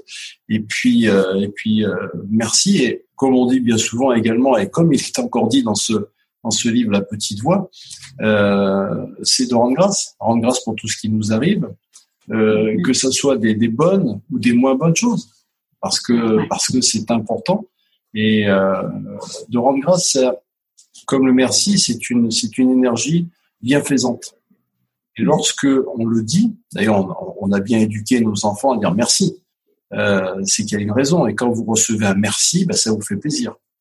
Si ça vous fait plaisir, c'est qu'il y a une raison. C'est que ça, ça provoque des choses à l'intérieur de vous et que ça provoque aussi des choses en la personne qui l'a prononcé. Donc ça va, ça va très très loin. C'est très intéressant. Mm. Et, et ça permet aussi de, je dirais, peut-être de vous diriger parce que quand tu parles de petite voix dans, dans, dans ton émission, moi j'ai une conférence qui, qui, parle sur la petite voix. C'est pour ça que j'ai présenté ce, ce livre. C'est très important parce que la petite voix, tu peux avoir ta petite voix intérieure et puis ça peut t'amener également sur d'autres voies. C'est ce qui est intéressant parce qu'on n'est peut-être pas forcément sur la bonne voie. Et que si jamais on n'est pas sur la bonne voie, c'est pas dramatique. On peut changer de voie. À tout moment, on peut changer de voie. Et comme je le dis bien souvent, à tout moment, tu changes de pensée, tu changes ta vie. Ouais. C'est possible. Tout à fait. Est-ce que tu penses que euh, le fait de pas être sur la bonne voie te, mène au burn-out? Ça peut te mener peut-être pas forcément au burn-out, mais ça peut te mener alors au burn-out ou ça peut te mener également à être à ne pas être heureux. Ça peut t'amener à, à, à, gâcher ta vie. Et ça, il y a beaucoup de personnes qui pourraient certainement qui nous écoutent dire ah mais oui c'est vrai parce qu'il n'y a pas que le burn-out, il y en a qui se disent mais qu'est-ce que je fais dans cette vie? Je suis pas heureux. Ok, t'es pas heureux, alors change. Ah oui, mais je peux pas. Bon, ou alors c'est comme ceux qui disent oui, oui, mais alors moi, si j'étais, euh, je ferais ci ou je ferais ça. Ok, mais fais-le. Oui, mais tu comprends, si j'étais à l'autre bout du monde, là-bas, sur euh, mon île ou je sais pas où, ça serait différent. Mais non, c'est pas différent. Parce que c'est, toi, c'est ce qui se passe à l'intérieur de toi. Donc, euh, c'est, important de savoir qu'on peut changer à tout moment. Encore faut-il avoir l'oser, avoir le, courage, avoir la, confiance, avoir la, motivation. Mais souvent, on va changer, soit parce qu'on se prend un burn-out, soit parce qu'on est tellement bas qu'on se dit c'est pas possible. Je, dois. alors on remet un coup de, de, pied au fond de la piscine et on remonte, on rejaillit.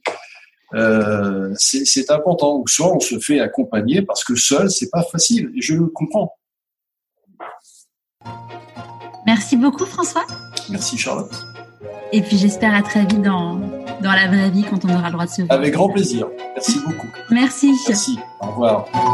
J'espère que cet épisode vous aura plu. Envie d'en savoir plus sur François et notamment son livre? Rendez-vous sur le blog et sur Instagram pourquoi pas moi.co. Nous vous réservons d'ailleurs une petite surprise. En attendant, nous nous retrouvons jeudi prochain pour l'histoire de Nathalie Edlinger. Ça sera notre troisième rendez-vous dans le chemin. J'ai hâte de vous le faire écouter. À jeudi prochain.